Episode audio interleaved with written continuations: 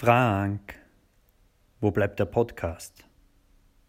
Ah ja, es war viel zu tun und äh, es ist Sommer und die Sonne stand irgendwie ungünstig auf meinem Monitor, so dass ich nicht sehen konnte, wie ich den Podcast schneide ähm, und so weiter.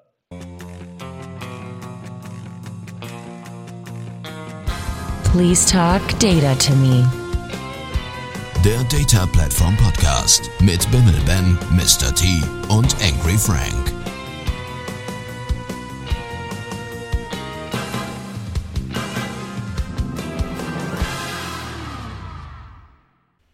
Hallo und herzlich willkommen zur Folge 14 von Please Talk Data to Me. Äh, heute ganz besonders mit einer kleinen Lesung von Frank über SQL Server on Linux. Hallo ihr beiden, wie geht's euch? Hallo, Tillmann. Eine Lesung zu SQL Server on Linux? Du hast beim letzten Mal gesagt, du äh, kannst mal was aus dem Buch erzählen über SQL Server on Linux vom Ja, äh, Bob Ward. Ich kann ein bisschen zum Inhalt sagen, aber nee, nee das, haben wir ja, das haben wir ja im Prinzip lizenzrechtlich nicht abgeklärt, wie das aussieht, wenn wir eine Lesung von dem Buch von Bob Ward in unserem Podcast machen. Finde ich mal schön. Hallo Ben, du sagst nix. Ach, guck mal an. Der Ben ist heute äh, super ausgestattet, ähm, was die Technik angeht. Es ist zum ersten Mal in dieser Sendung bei einer Aufnahme, dass ihm komplett die Sprache verschlagen ist. Nee, Ich habe den gemutet. Ja, richtig. Erst hat er mich aufgelegt und dann habe ich wieder eingewählt, aber er ist nicht rangegangen. Ja, Ja, Mensch. hier werden Verfehlungen sofort geahndet.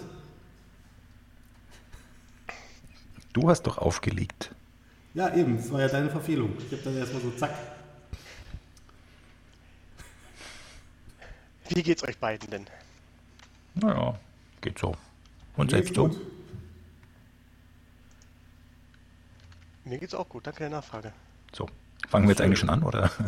Wir haben schon angefangen, oder? Ah, aber ich war doch gar nicht dabei. Fangen wir nochmal von vorne an dann, oder? Äh, dann müssen wir es nochmal zusammenschneiden, sonst ist der Witz weg. Welcher Witz? Na, das mit der Lesung, den kriegst du ja nicht nochmal so gelacht hin.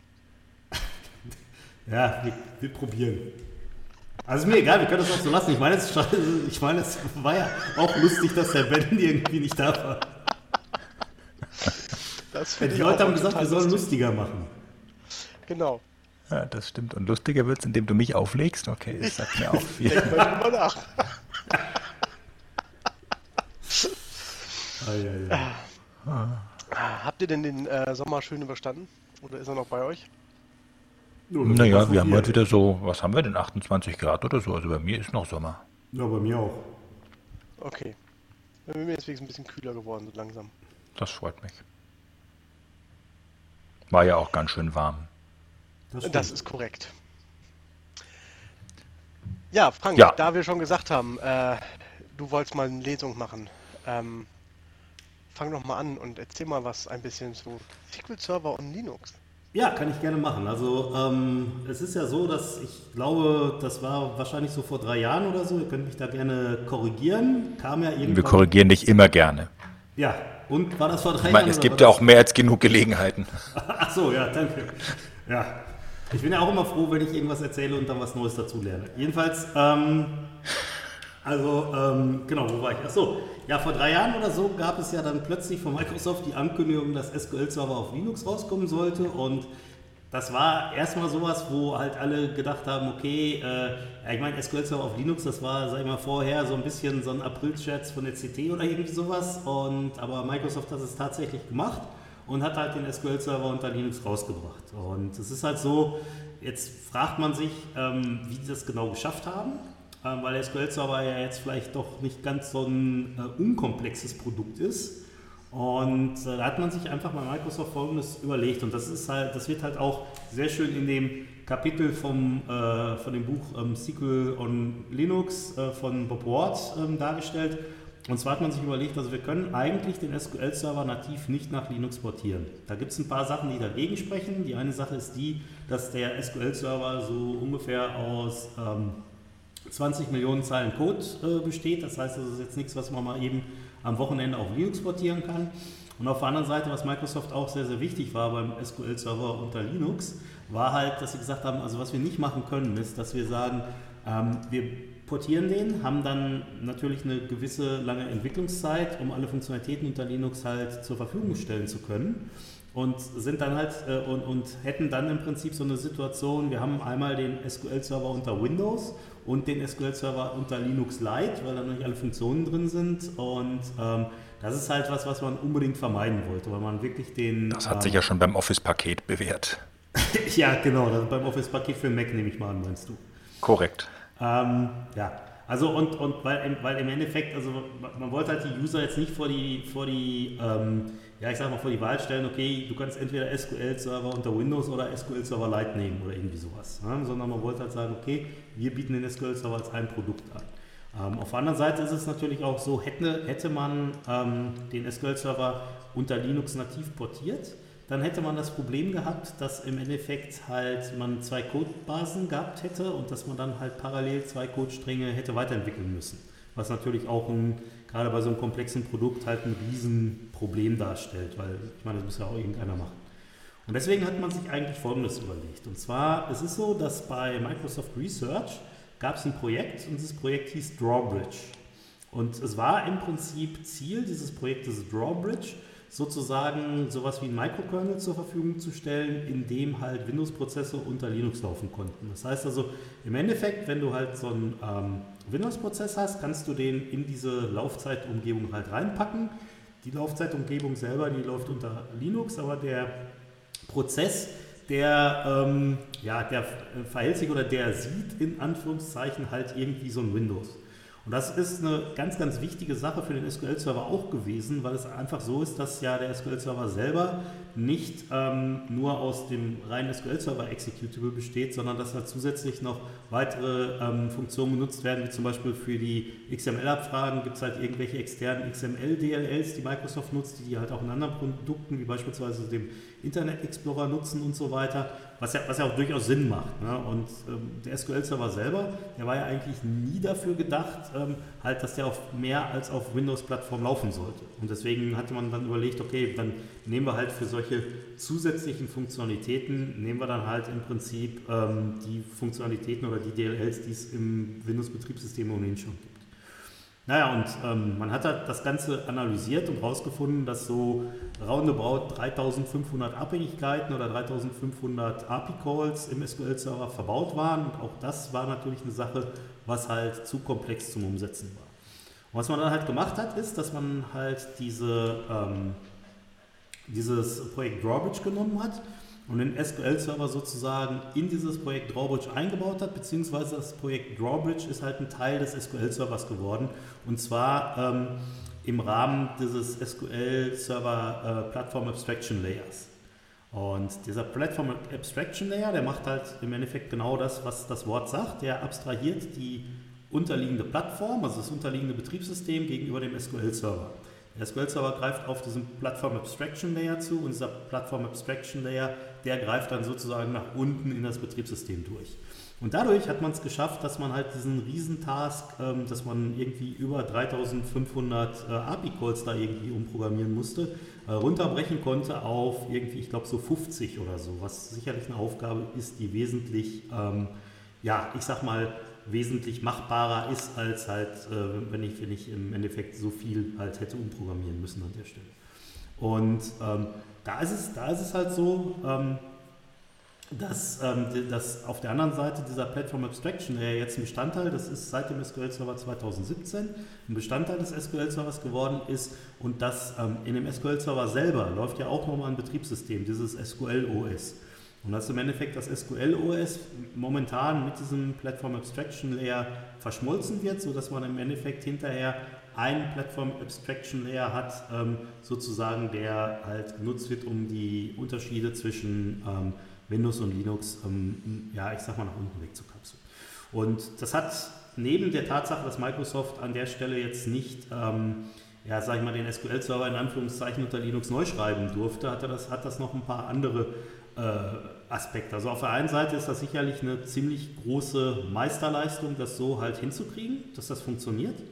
Auf der anderen Seite hat das auch den Vorteil, dass der SQL-Server unter Linux komplett kompatibel ist zum SQL-Server unter Windows, weil im Prinzip ist es ja der SQL-Server unter Windows nur in so einem äh, Linux-Laufzeit-Layer. Und ähm, die Vorteile, die man da hat, sind zum Beispiel die, ich kann einfach hingehen, kann halt mir ähm, die Datenbanken, die ich auf einem SQL-Server unter Windows habe, abkoppeln, kann die Dateien kopieren, kann die im Prinzip irgendwie auf eine Linux-Kiste transferieren, kann die dann halt in dem SQL-Server unter Linux wieder einhängen und das funktioniert. Genauso gut ist es möglich, zum Beispiel mit Backups zu arbeiten. Das heißt also, ich kann einfach von einem SQL-Server unter Windows oder von einem SQL-Server unter Linux ein Backup machen, dann im Prinzip die Datei auf das jeweilig andere System kopieren und da wieder herstellen. Und das funktioniert auch alles komplett, ähm, ja, ich sag mal, reibungslos an der Stelle. Das heißt also, ich mache das und es funktioniert einfach. Und ein anderes Outcome bei dieser ganzen Geschichte ist halt das, dass der SQL-Server ähm, unter Linux auch den Weg bereitet hat für einen SQL-Server unter Docker weil der SQL-Server, der halt unter Docker ausgeführt wird, das ist halt ein SQL-Server, der unter einem Ubuntu Linux läuft. Und äh, deswegen gibt es halt auch Docker-Container, wo ein SQL-Server drin ist. Das so grob zur Geschichte des SQL-Servers unter Linux. Wie packst du denn oder wo packst du denn da SSIS rein? Weil das gibt es auch seit einiger Zeit eigentlich mit unter Linux. Äh, jein. Also es ist so, ähm, was an der Stelle gemacht worden ist, ist, dass die, also es ist übrigens, das ist ein sehr guter, sehr guter Hinweis, Tillmann, weil wenn ich SQL-Server, ja, weil was ich nämlich nicht gesagt habe, ist, wenn ich SQL-Server meine, meine ich den rein relationalen Teil vom SQL-Server. Das heißt also, so Sachen wie zum Beispiel Reporting-Services oder auch Analysis-Services stehen halt unter Linux nicht zur Verfügung. Auf der anderen Seite ist das bei den Integration ähm, Services so, da äh, gibt es halt so eine, so eine Teillösung. Und zwar, was unter Linux nicht unterstützt wird, sind die Integration Services mit dem äh, Projektdeployment. Das heißt also, dass du im Prinzip einen SSIS-Server hast und die SSIS-Pakete halt in diese SSIS-DB deployst. Was aber unterstützt wird, ist halt das Package Deployment. Das heißt also, es gibt dieses Tool DTS-Exec, was man halt nutzen kann, um ähm, SSIS-Pakete auszuführen. Das gibt es auch unter Linux. Und dann hast du halt die Möglichkeit, dass du mit diesem DTS-Exec unter Linux halt ähm, ja, im Prinzip SSIS-Pakete ausführen kannst. Insgesamt ist das aber, soweit ich weiß, außer äh, da hat sich in der letzten Zeit was getan. Also ich habe jetzt SSIS auf Linux nicht unbedingt so ganz äh, selber aufmerksam verfolgt an der Stelle. Aber ähm, ich glaube, das ist auch darauf beschränkt, dass du keine Fremdherstellerkomponenten verwenden kannst und also Späße. Oder geht das inzwischen, Tilman? Soweit ich weiß, geht das nicht. Fände ich auch relativ schwierig, weil ähm, du müsstest sie dann ja entsprechend ähm, für Linux kompilieren. Ähm, und normalerweise entwickelst du die ja mit Vinö. Du müsstest die einfach nur in die Laufzeitumgebung bringen. Das ist ja genau das Gleiche. Die, die haben ja im Prinzip. Ach so, dass die halt auch dann quasi auch ja. virtualisiert laufen. Ja, genau. Ja. Das wäre es Ja, dann, stimmt. Da gebe ich recht mit. Aber auf der anderen Seite, du hast, nat- du hast natürlich dahingehend recht, die Problematik ist ja, dass dann unter Umständen halt vielleicht auch die, die, die Pfade, also die im Prinzip so wie die Pfade aufgebaut sind, dass angepasst werden muss und so weiter. Ich würde Ja. sagen, das kommt ja so, ein- es kommt sicherlich darauf an, was das für eine Komponente ist. okay. Wenn das irgendein Ding ist, das irgendwie rein in Memory irgendwas macht, mag das funktionieren. Aber wenn ich jetzt zum Beispiel sage, ich schreibe irgendwie einen Connector, der eben, ähm, wie du schon sagst, irgendwas mit Files oder sowas macht, Ja, ähm, spätestens dann würde der, glaube ich, so ein bisschen durchdrehen. Ja das, das denke ich mir an der Stelle auch. Ja. Jedenfalls, was Ich, glaub, ich glaube ehrlich gesagt noch nicht mal, dass du mit ähm, SSIS auf Linux, ähm, also das sind auch nicht alle Out-of-the-Box-Komponenten Nee, stimmt, das Microsoft, ist auch das weiß, andere. Ja, ja, das stimmt. verfügbar. Ähm, ja, und, und was halt, was halt ähm, zusätzlich noch dazu gekommen ist, sind dann natürlich spannende Tools, die ähm, das Ganze auch noch so ein bisschen erweitern, weil wenn du einen SQL-Server unter Linux installierst, dann hast du erstmal als Tool, um dich mit deinem SQL-Server zu unterhalten unter Linux, das tolle Tool SQL CMD. Wir lieben das alle, ich weiß, ähm, besonders für die interaktive Arbeit mit dem SQL-Server. Und ähm, deswegen ist Microsoft an der Stelle halt hingegangen und hat sich überlegt, okay, wir müssen halt noch ein paar weitere Tools bauen, weil es einfach so ist. Ich meine, wenn du hingehst und sagst, liebe Linux-Entwicklergemeinde, hier super, wir haben SQL-Server unter Linux, können wir nutzen. Und ähm, naja, auf der anderen Seite, wenn ihr aber dafür programmieren wollt, da braucht ihr halt einen Windows-Server oder ein Windows-System, dann macht man sich da bestimmt nicht unbedingt Freunde mit. Und ähm, deswegen ist halt Microsoft hingegangen und hat eigentlich in dem Zusammenhang zwei Tools sozusagen entwickelt. Auf der einen Seite das Azure Data Studio, über das wir auch schon ein paar Mal gesprochen haben, was halt ähm, sowohl unter Mac als auch unter Linux läuft und halt nicht nur unter Windows. Und ein anderes ganz spannendes Tool ist das ähm, ähm, MS äh, SQL äh, DBI oder wie das heißt. Ne, warte mal, ich muss da nochmal eben gerade gucken. Ähm, das ist ein Kommandozeilentool, also wir packen das auch mit, die, mit in die Shownotes rein. Ähm, das ist ein Kommandozeilentool, was halt äh, wesentlich besser bedienbar ist als, ähm, als halt ähm, SQL CMD. Das heißt also, es hat eine Autovervollständigung, dass wenn, wenn man halt irgendwelche Abfragen macht, dann wirft das halt nicht einfach das, was es vom SQL-Server bekommt, so in die Kommandozeile rein und du hast dann im Prinzip so ein, mehr oder weniger so eine Art Table-Dump oder irgendwie sowas, sondern ähm, das formatiert dann halt die Tabellenausgaben auch vernünftig und das ist halt, wenn ich nur ein System habe, ähm, was, was halt eine ähm, Kommandozeile als Eingabe hat, ist das eigentlich ein ganz brauchbares Tool. Das gibt es auch übrigens nicht nur für Linux, sondern weil das unter PHP entwickelt worden ist, ist es halt auch da so, dass das für alle Plattformen zur Verfügung steht. Das heißt also, das Ganze halt auch unter dem Windows oder unter dem Mac installieren. Und das ist eigentlich eine nette Sache, wenn ich halt nur eine Kommandozeile habe. Okay. Okay. Wollt ihr sonst noch was wissen zu dem Thema? Ähm, wofür setzen das ein? Unter, also ich setze das, äh, wie man sich möglicherweise denken mag, unter Docker viel ein. Ähm, zum Beispiel für ähm, einfach Testsysteme, einfach mal was auszuprobieren. Ich glaube, wir hatten schon das ein oder andere Mal, wenn ich mich so ein bisschen grob erinnere, auch über Docker gesprochen hier in diesem Podcast. Kaum. Und Könnten wir eigentlich mal nachholen. Ja, ich glaube, wir sollten mal gucken, ob wir ja jemanden finden, der sich damit auskennt. Ähm, ja. Nee, jedenfalls, also was zum Beispiel eine super Sache ist, ist, wenn man Sachen testen will. Also ähm, es gibt ja so ein Beispiel, was ich ab und zu zeige, wenn ich irgendwelche Präsentationen halte, wo ich halt einen ähm, SQL-Server 2017 auf einen SQL-Server 2019 in Docker upgrade innerhalb von, weiß ich nicht, zwei Minuten oder so. mit Erklärung vielleicht in fünf Minuten. Und der Vorteil ist halt bei solchen Sachen, dass man relativ einfach so Fragen beantworten kann, wie beispielsweise, ich habe hier irgendwie so eine Anwendung und diese Anwendung kann ich die eigentlich auch laufen lassen ähm, auf einem äh, SQL-Server 2019. Weiß ich nicht. Ne? Dann habe ich halt die Möglichkeit, dass ich das sehr, sehr schnell halt portieren kann, um einfach das zu machen, was man an so einer Stelle halt macht, dass man sagt, okay, wir probieren es einfach mal aus, ob die Anwendung mit dem SQL Server 2019 also das, das, das eine mit dem 2019er war jetzt deine Erklärung, warum du das tust. Und dass du das in Docker upgradest, war die Erklärung dafür, warum Microsoft Linux, äh, SQL Server auf Linux rausgebracht hat. Nö, SQL Server auf Linux hat Microsoft deswegen rausgebracht, um einfach den Anwendern die Möglichkeit zu geben, wirklich ähm, sich ihr Betriebssystem auszusuchen. Das heißt also, was SQL Server unter Linux halt nicht machen soll, ist, soll nicht SQL Server unter Windows in irgendeiner Art und Weise ablösen, sondern es ist eigentlich eher so gerichtet in die Richtung, ich habe halt ähm, eine IT-Umgebung und diese IT-Umgebung, die ähm, läuft sowieso komplett unter Linux.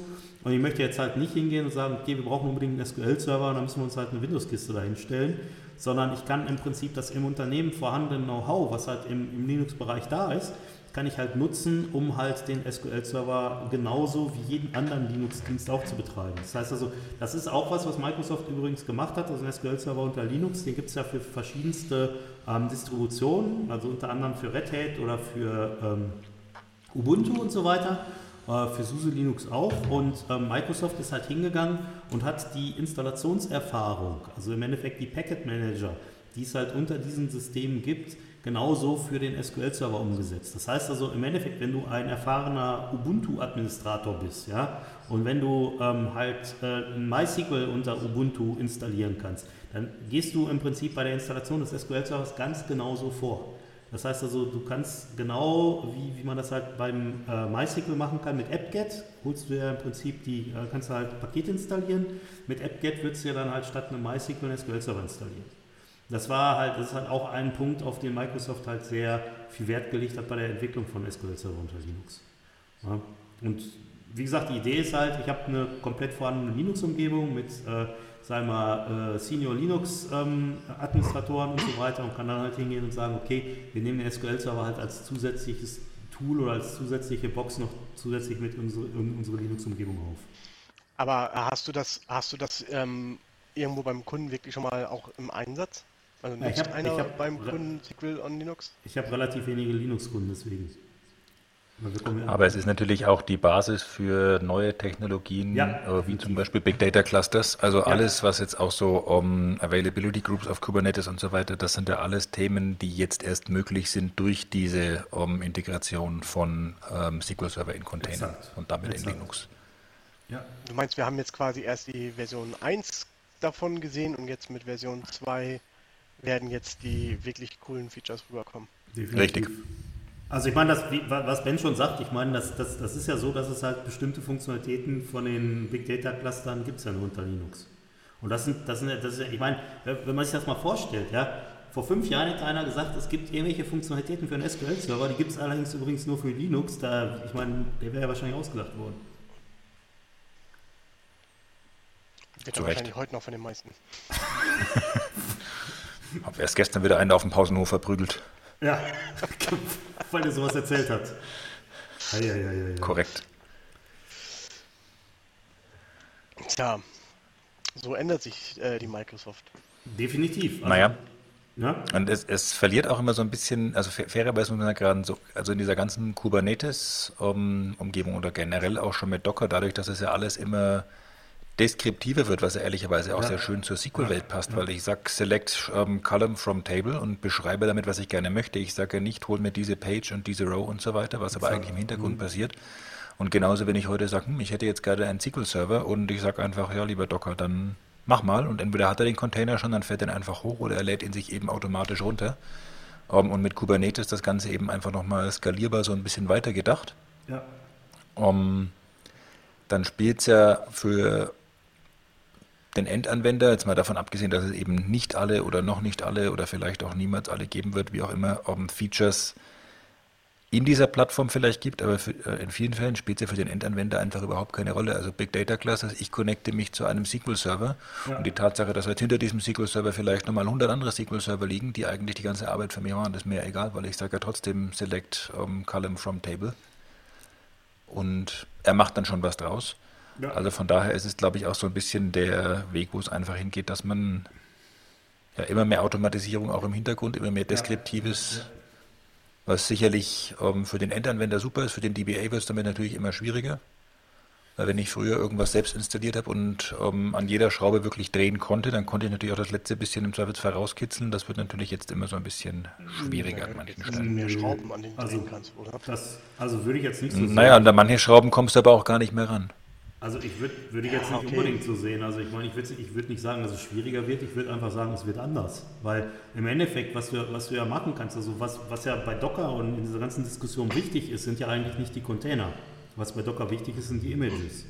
Dass du einfach halt hingehen kannst und sagen, ich, ich schreibe ja keinen Container, ich schreibe ja ein Container-Image. Und aus diesem Container-Image kann ich mir genauso wie aus einer Klasse im Prinzip beliebig viele Objekte ziehen. Da kann ich mir halt aus dem Image beliebig viele Container ziehen.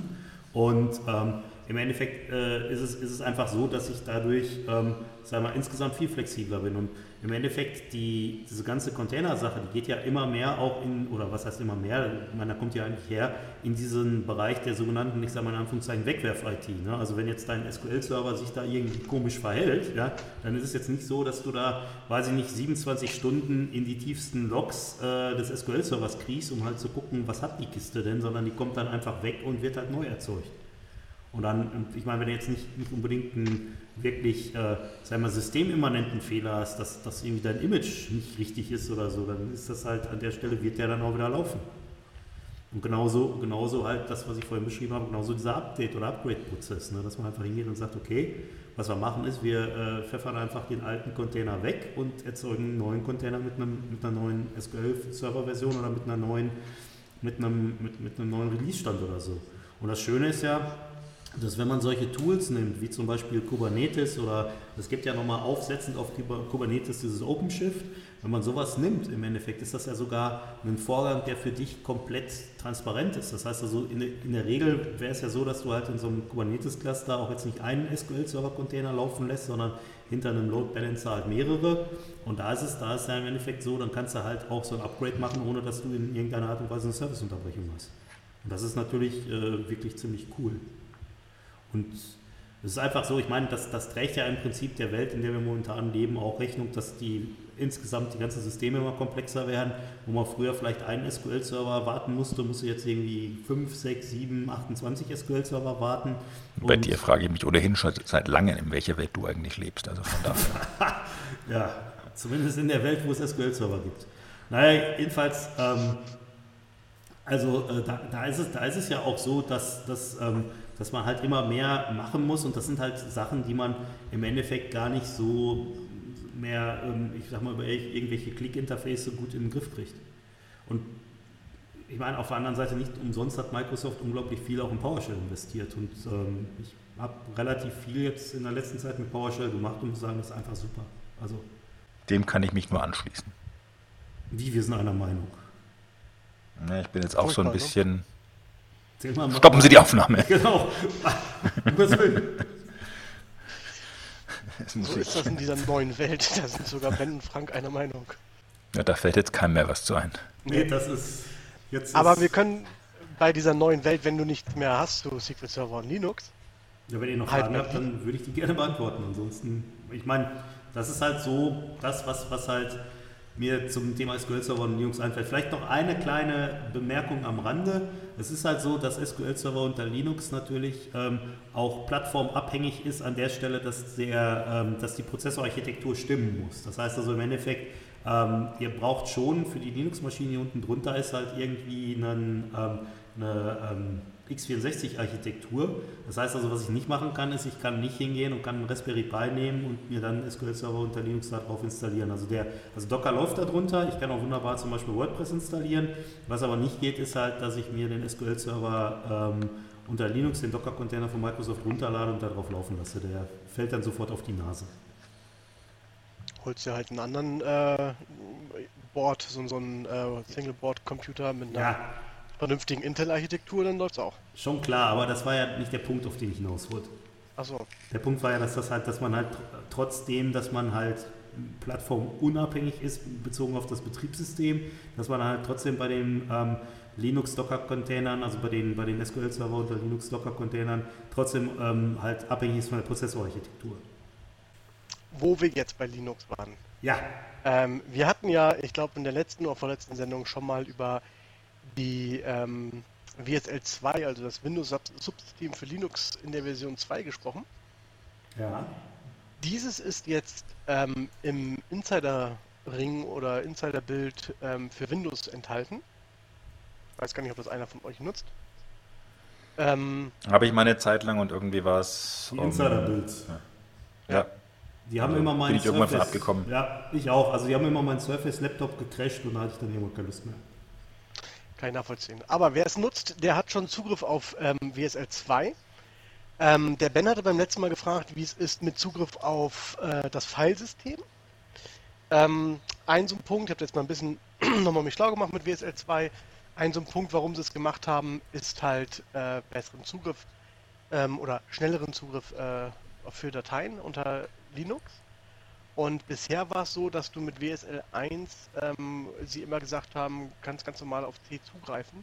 Jetzt mittlerweile sagen sie mit WSL 2, pack die Dateien besser in das ähm, Linux-System rein, weil du dann halt das entsprechende Linux-Filesystem verwenden kannst und da der Zugriff schneller wäre. Ähm, insgesamt ist es aber so, dass WSL 2 jetzt, ähm, was ich sehr interessant finde, mit einem eigenen Linux-Kernel kommt. Ähm, das heißt, Microsoft ist hingegangen und nimmt den aktuellen Linux-Kernel, den es eh gibt, und baut daraus seinen eigenen ähm, Kernel, den sie dann als Grundlage für WSL 2 nehmen, was dann auch unter Windows in der VM läuft, aber so im Hintergrund, dass es, ähm, dass du davon nichts mitkriegst und innerhalb von zwei Sekunden deine Shell da ist, direkt auf deinem Linux, wenn du es brauchst. Was ich schon ganz schön cool Tja. finde. Ja. passt ganz gut dazu, dass der SQL Server 2019 jetzt sein eigenes Java mitbringt. Oh ja. Sein eigenes Java. ja. Seit der letzten CTP ähm, hast du die Wahl, ob du entweder ein bereits installiertes Java nutzt für die Funktionen, wo du es brauchst, wie zum Beispiel Ja. Big Data Clusters, oder Ja. vom SQL Server Installer ein dann auch in der Lizenz übrigens enthaltenes ähm, OpenJava mit zu installieren. Ah, hervorragend. Ach, Das finde ich gut. Mal ganz kurz an Oracle vorbei. Also Das finde ich ja mal ziemlich cool. Finde ich auch. Also ich habe, also nicht, dass das an Oracle vorbei ist, das ist mir relativ egal. Aber auf der anderen Seite, ich hatte immer so ein bisschen das Problem, ich meine, ihr kennt das doch bestimmt auch noch, wo, wenn man irgendwie Polybase installiert hat oder so, dass er dann erstmal da auf diesen hervorragend gestalteten Oracle-Webseiten nach dem Java-SDK-Dings da suchen musstest. Ähm, Schoko install JRE7-Y Enter. Aber das ist ein hervorragender, das ist ein hervorragender Tipp. Also für alle, die es noch nicht, nicht wissen oder nicht kennen, also ähm, Chocolatier, das ist so ein Windows-Paketmanager, der wirklich hervorragend funktioniert und wo man halt, ähm, ja, ich sag mal, bestimmte Anwendungen, oder was heißt bestimmte Anwendungen, es gibt da einen riesen Pool an Anwendungen, das geht von Google Chrome bis was weiß ich wo. Ähm, das kann man auch hervorragend nutzen. Ich meine, auf die schlaue Idee bin ich natürlich nicht gekommen bin. Das muss man an der Stelle einfach mal sagen. Aber Nein, nein, also Menschen, die mir immer erzählen, sie haben keine Zeit und kommen zu nichts und dann aber sich auf der Java-Webseite quasi die richtige, den richtigen Download suchen. Ich meine, das ist ja die Ironie in, also per se, möchte ich doch sagen. das war ja früher. Finde ich schön. Ja, nee, ähm, auf jeden Fall, nee, weil es ging ja. Ähm, das ist, das ist mega. Also vor allem, es war so einer dieser Punkte, wo ich mich immer gefragt habe, was ist da eigentlich schiefgelaufen? War Microsoft einfach schon zu weit in der Entwicklung? Ähm, weil ich meine, dieser ganze Java-Teil ist ein nicht unwesentlicher Bestandteil der Big Data Clusters Yes. ähm, Ja. für den ganzen HDFS-Kram und so weiter. Und dann kommt Oracle letztes Jahr um die Ecke und sagt, "Hm, das kostet ab 1.1. Geld. War Microsoft schon zu weit? War es ihnen irgendwie egal? Ähm, und dann kommen die jetzt einfach mal um die Ecke und sagen, tja, wisst ihr was? Gefahr erkannt, Gefahr gebannt. Ähm, wir liefern das mal mit aus und es kostet auch nicht mehr, weil es ist einfach in der Windows, also in der SQL Server Lizenz mit drin. Das ist auch wirklich ähm, jetzt auch, also das ist ein OpenJDK, was, was sie ausliefern. Ja. Ähm, und das ist wirklich auch in der, äh, ähm, im Installer mit drin oder muss Es ist im Installer mit drin, ja. Es ist also ähm, an der Stelle, wo du sagst, also wo du sagst, so ich möchte in, äh, Integration Services oder ich möchte ähm, Scale-out oder ich möchte Analysis Services oder oder oder, gibt es einen Punkt, der heißt Java. Und da kannst du halt installieren oder auch nicht. Und ich frage dann jetzt mal so ganz blöd, das läuft jetzt dann das Java auch mit. Äh, nee, das, das, das Polybase läuft ja jetzt nur noch über den äh, Big Data Cluster, ne? Nee. Polybase kannst du Ähm, auch mit einem ganz normalen SQL Server ähm, mit installieren. Okay, und das läuft, also Polybase läuft dann jetzt auch mit dem OpenJDK, nicht nur die Big Data Cluster. Korrekt. Gut. Weil das hätte mich auch nicht gewundert, wenn sie das irgendwie noch nicht. Aber okay. Ähm, Finde ich aber cool. Ja, finde ich auch sehr cool, Ja, muss ich sagen. voll. Finde ich sehr gut. Aber nochmal zurück zum äh, Windows ähm, Subsystem für Linux. Ja, pardon dafür, aber es, ist, es Äh, passt dir gerade gar so kein gut. Thema. Das äh, Also so jeden solche Nachrichten immer. Genau. Kriegst Sternchen extra. Ja, aber nur heute. Ähm, also, äh, eigener Kernel. Ähm, weil Frank vorhin auch schon gesagt hat, seit hier SQL Server und Linux schon seit ein paar Jahren, auch an der Stelle, es ist nicht der erste Kernel, den, ähm, den der erste Linux-Kernel, den Microsoft entwickelt hat und rausgebracht hat. Ähm, es gibt schon einen Linux-Kernel, den sie rausgebracht haben für Azure Sphere. Das ist so ein Ja. ähm, Mic-Controller, ähm, der super sicher sein soll den sie ähm, vor einiger Zeit mal rausgebracht haben. Da haben sie schon, ich glaube, letztes oder vorletztes Jahr einen eigenen Kernel für geschrieben. Jetzt haben sie aber auch für WSL 2 halt diesen eigenen Kernel, der auch komplett Open Source wird. Und dann hast du halt äh, dadurch komplett innerhalb von zwei Sekunden dein eigenes Linux in Windows laufen. So, warum erzähle ich das? Und zwar eigentlich nur für den Frank, weil er ja so ein Ja. Docker-Freund ist. Ähm, gibt es natürlich jetzt auch seit kurzem äh, gibt es Docker für Windows als ähm, oder mit einer WSL 2 Technology Preview. Ja, Das heißt, du das kannst jetzt auch cool. mit der neuen Docker-Version, ähm, die es gibt, ähm, direkt die WSL 2, wenn es installiert hast, ansprechen Ja. und darauf deine ähm, Docker-Container laufen lassen. Genau. Was den riesen Vorteil hat, dass die bisherigen VMs oder die eine Ja. VM, die im Hintergrund lief, das war diese Mobi-VM, wenn ich mich recht erinnere, ne? Ja, wobei du kannst, wenn du willst, kannst du auch mehrere von erzeugen. Ja, aber okay, aber die brauchst du halt nicht mehr. Ja. Das heißt, du brauchst, du musst zwar trotzdem noch ein, ein Hyper-V unter Windows ähm, aktiviert haben, aber du brauchst nicht mehr die eigene VM, sondern du kannst halt direkt deine Container auf WSS, äh, WSL 2 laufen und das Ganze soll wesentlich schneller laufen ähm, als bisher mit der Docker VM. Wobei ich bisher nicht das Gefühl hatte, dass die Docker VM langsam ist. Das wirst du dann aber haben, wenn du erstmal weißt, was wesentlich schnell bedeutet. Ja. ähm, Was? äh, die Links dazu packen wir einfach mal in die Show Ja, Notes. wir. ähm, der ähm, Scott Henselmann hat einen schönen Blogpost dazu geschrieben. Und ähm, es gibt auch ein paar Blogposts vom WSL2-Team, ähm, die Frank mit Sicherheit mit in die Show Notes aufnehmen. Aber natürlich.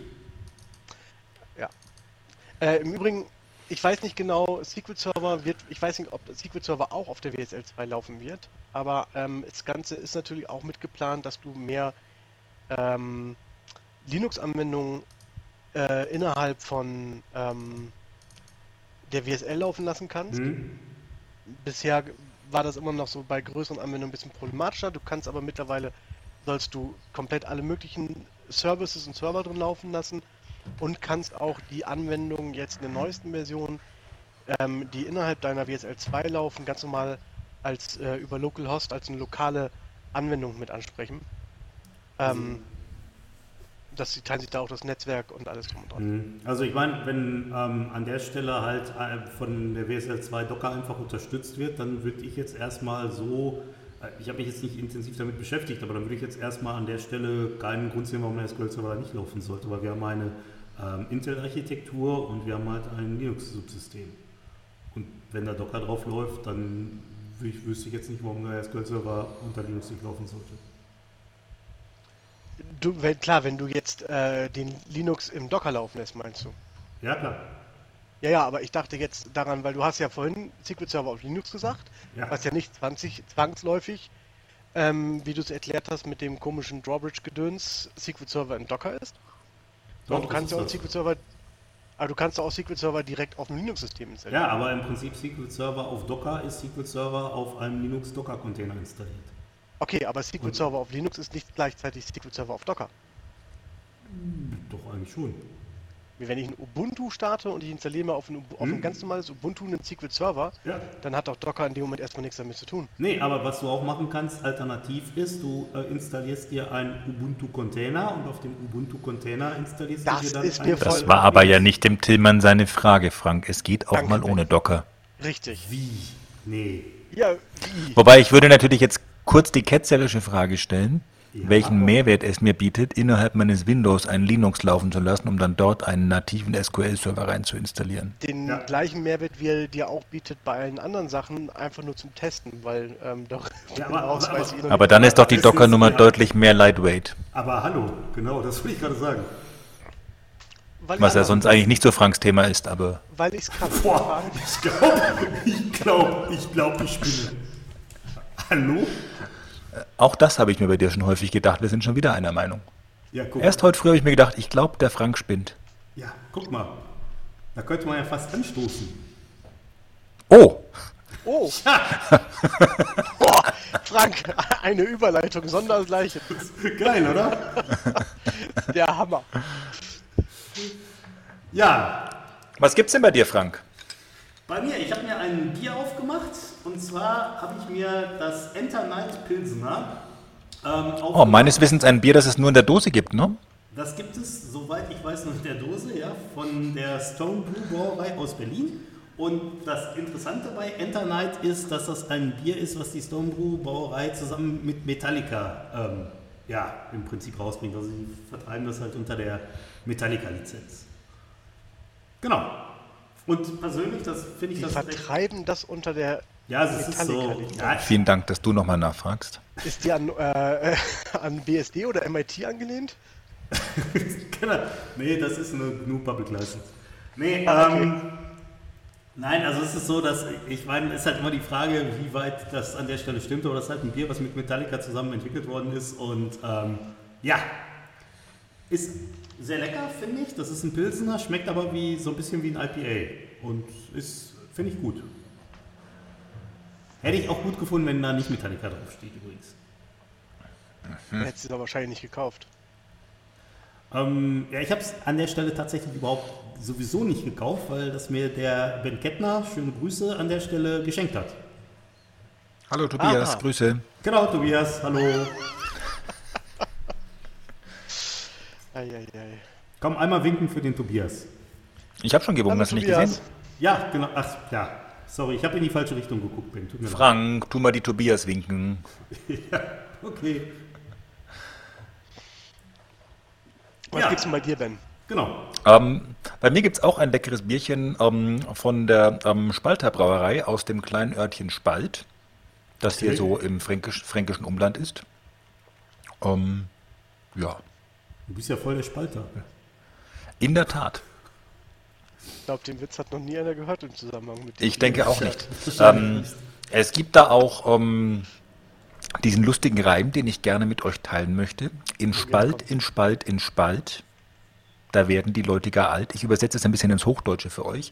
Auf, ähm, in Mundart wäre es natürlich deutlich flüssiger, aber dann würdet ihr es ja nicht verstehen. Drum trinken alle hier das gute Spalter Bier. Sehr Daraufhin. Prosit.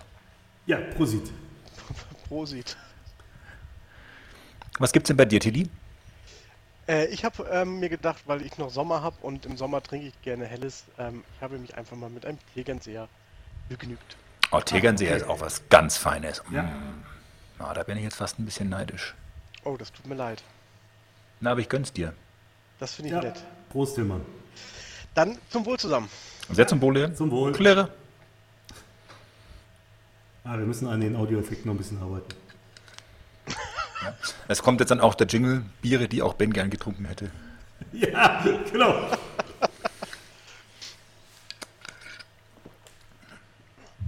Gut. Ähm, haben wir noch Themen? Ich glaube eigentlich, wir sind durch, aber ich meine, vielleicht finden wir doch noch so eine Kleinigkeit. Zum Beispiel wäre für mich die Frage, hat schon mal einer von euch was von Azure Data Share gehört? Oh, Nein. Ben, gut, dass du das fragst. Ja, krass. Eieiei. Ja, ähm, große Frage an euch beiden. Wenn ihr Daten habt, die ihr mit einem Kunden teilen wollt, ja, ihr habt zum Beispiel mal in irgendeiner Art und Weise ein Dataset aufbereitet und das ist jetzt mal ein Gigabyte groß. Wie macht ihr das denn momentan? Mm, Also in der Regel ist es bei mir so, wenn ich für einen Kunden arbeite, dass ich zu 99,999% auf deren Systemen bin und dann kann ich natürlich auch deren Systemen entsprechend ablegen. Ähm, und ansonsten, ja, OneDrive, Dropbox und Co. Ja. Okay. Ähm. Äh, wir haben es häufig bisher auch schon gemacht über ein Blob Storage. ja, oder so, das, Ähm, das können wir machen. Ja, Shared Access Signature drauf und dann dem Kunden zu schicken, kann er sich runterladen. Hat aber immer den Nachteil, finde ich, an der Stelle, dass du Berechtigungen auch bei OneDrive, du verteilst Berechtigungen und schickst jemandem einen Link zu und du hast dann aber überhaupt keinen Überblick mehr darüber, wer hat denn überhaupt Zugriff drauf. Hm? Ähm, weil jeder, der den Link hat, kann ja entsprechend ähm, die Datei weiterhin herunterladen ähm, oder bearbeiten. So Ja. ist das. Ähm, und das will halt an der Stelle Azure Data Share lösen. Mhm. Das ist ein neuer Azure Service und ähm, aktuell arbeitet der Azure Service zusammen mit einem Blob Storage oder mit einem Data Lake Gen 1 und Gen 2. Und das Schöne ist, du kannst irgendeine Datei von diesen ähm, Storage, Storages nehmen und die mit irgendjemandem scheren, der nicht in deinem Tenant sein muss. Also der muss nicht mit zu deiner ähm, zu deinem AD gehören, sondern er kann auch außerhalb deiner Organisation sein. Dem schickst du diesen Link zu, er muss ihn annehmen, braucht selber ein Azure Data Share und dann wird diese Datei quasi dort reingespiegelt. Und du kannst ganz genau einstellen, wie lange er Zugriff drauf hat. Du kannst sagen, ob das ein Snapshot sein soll oder ob Mhm. das ähm, regelmäßig wieder gespiegelt werden soll, ob das inkrementell ähm, Aktualisierung ist und kannst so relativ fein und granular einstellen, wie die Daten entsprechend ähm, geshared werden sollen. Ist ja schon so ein bisschen trotzdem wie das, was Dropbox macht eigentlich. Weil bei Drop, also vom Grundprinzip, ich kann der, also bei Dropbox kann ich immer den OneDrive-Gag machen, dass ich dir einen Link schicke oder ich lade dich wirklich ein, quasi als Contributor, dann brauchst du auch einen eigenen Dropbox-Account. Ja, Und dass du was wirklich damit machen kannst, musst du es quasi in deine Dropbox quasi hineinziehen ähm, mit. Ähm, Sicherlich Ja. an einigen Stellen nicht so granular, aber von der Grundidee geht es quasi, ähm, also mal davon abgesehen, dass sich ja Dropbox, äh, Dropbox nicht so schön integriert und so weiter. Ja. Ähm, aber ansonsten ähnlicher Gedanke, so ein bisschen in die Microsoft-Welt weitergedacht, kann man das so sagen? Kann man so sagen. Kann man so sagen, so ein bisschen. Also was ich halt schön finde an dem Dienst ist halt, ähm, dass du ähm, schedulen kannst, ob die Daten aktualisiert werden sollen dabei. Weil das kannst du ich, bei Dropbox halt nicht. nee, heißt, das geht bei Dropbox nicht. Bei, bei Dropbox ist einfach, wenn ich mit dir teile, dann teilen wir. Genau. Ähm, oder ich teile es eben so mit dir, dass du es dir einmal kopieren kannst, aber das Ganze ist komplett out of sync. Aber ich könnte jetzt nicht sagen, du kriegst jetzt zum Beispiel Jeden alle halbe Stunde den aktuellen Stand genau. oder jeden, genau, es gibt keine, keine timegesteuerten Subscriptions oder sowas. Ja. Und du hast halt eine sehr schöne Übersicht, ähm, halt, na gut, schön kann man vielleicht noch drüber streiten, aber du hast halt eine im Portal integrierte Übersicht, welcher User hat Zugriff wo drauf, du siehst ganz genau, ob er die, an, ähm, ob er die Einladung schon angenommen hat und kannst so dann halt die Daten ähm, ja, scheren. Aber im Prinzip Wie hast du recht, es ist so ähnlich wie ähm, das, was Dropbox gemacht hat. Ich würde mal sagen, ein bisschen mehr Enterprise-ready. Okay. Wie ähm, komfortabel ist es denn für den Endanwender? Weil das muss ich sagen, finde ich bei Dropbox natürlich schon cool. Das hat er im Prinzip einfach fix integriert in seinen Explorer.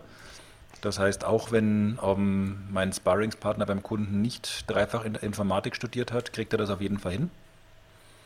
Und ähm, mit vielen anderen Themen ähm, machen Sie sich hier erstmal ein Zertifikat und dann connecten Sie sich gegen den und den Endpoint dann connecten Sie ein Laufwerk. Ähm, sind natürlich viele so ein bisschen überfordert. Ähm, ja, hier ist es halt, es läuft komplett über dieses Azure Data Share. Das Mhm. heißt, du brauchst selber einen Azure Data Share Account auf beiden Seiten. Das heißt, wenn ich dich jetzt einlade, brauchst du halt auch einen Azure Data Share Account, wo dann die Daten entsprechend reingespiegelt werden. Die aber in verschiedenen Tenants liegen können, ne? Die in verschiedenen Tenants liegen können, genau.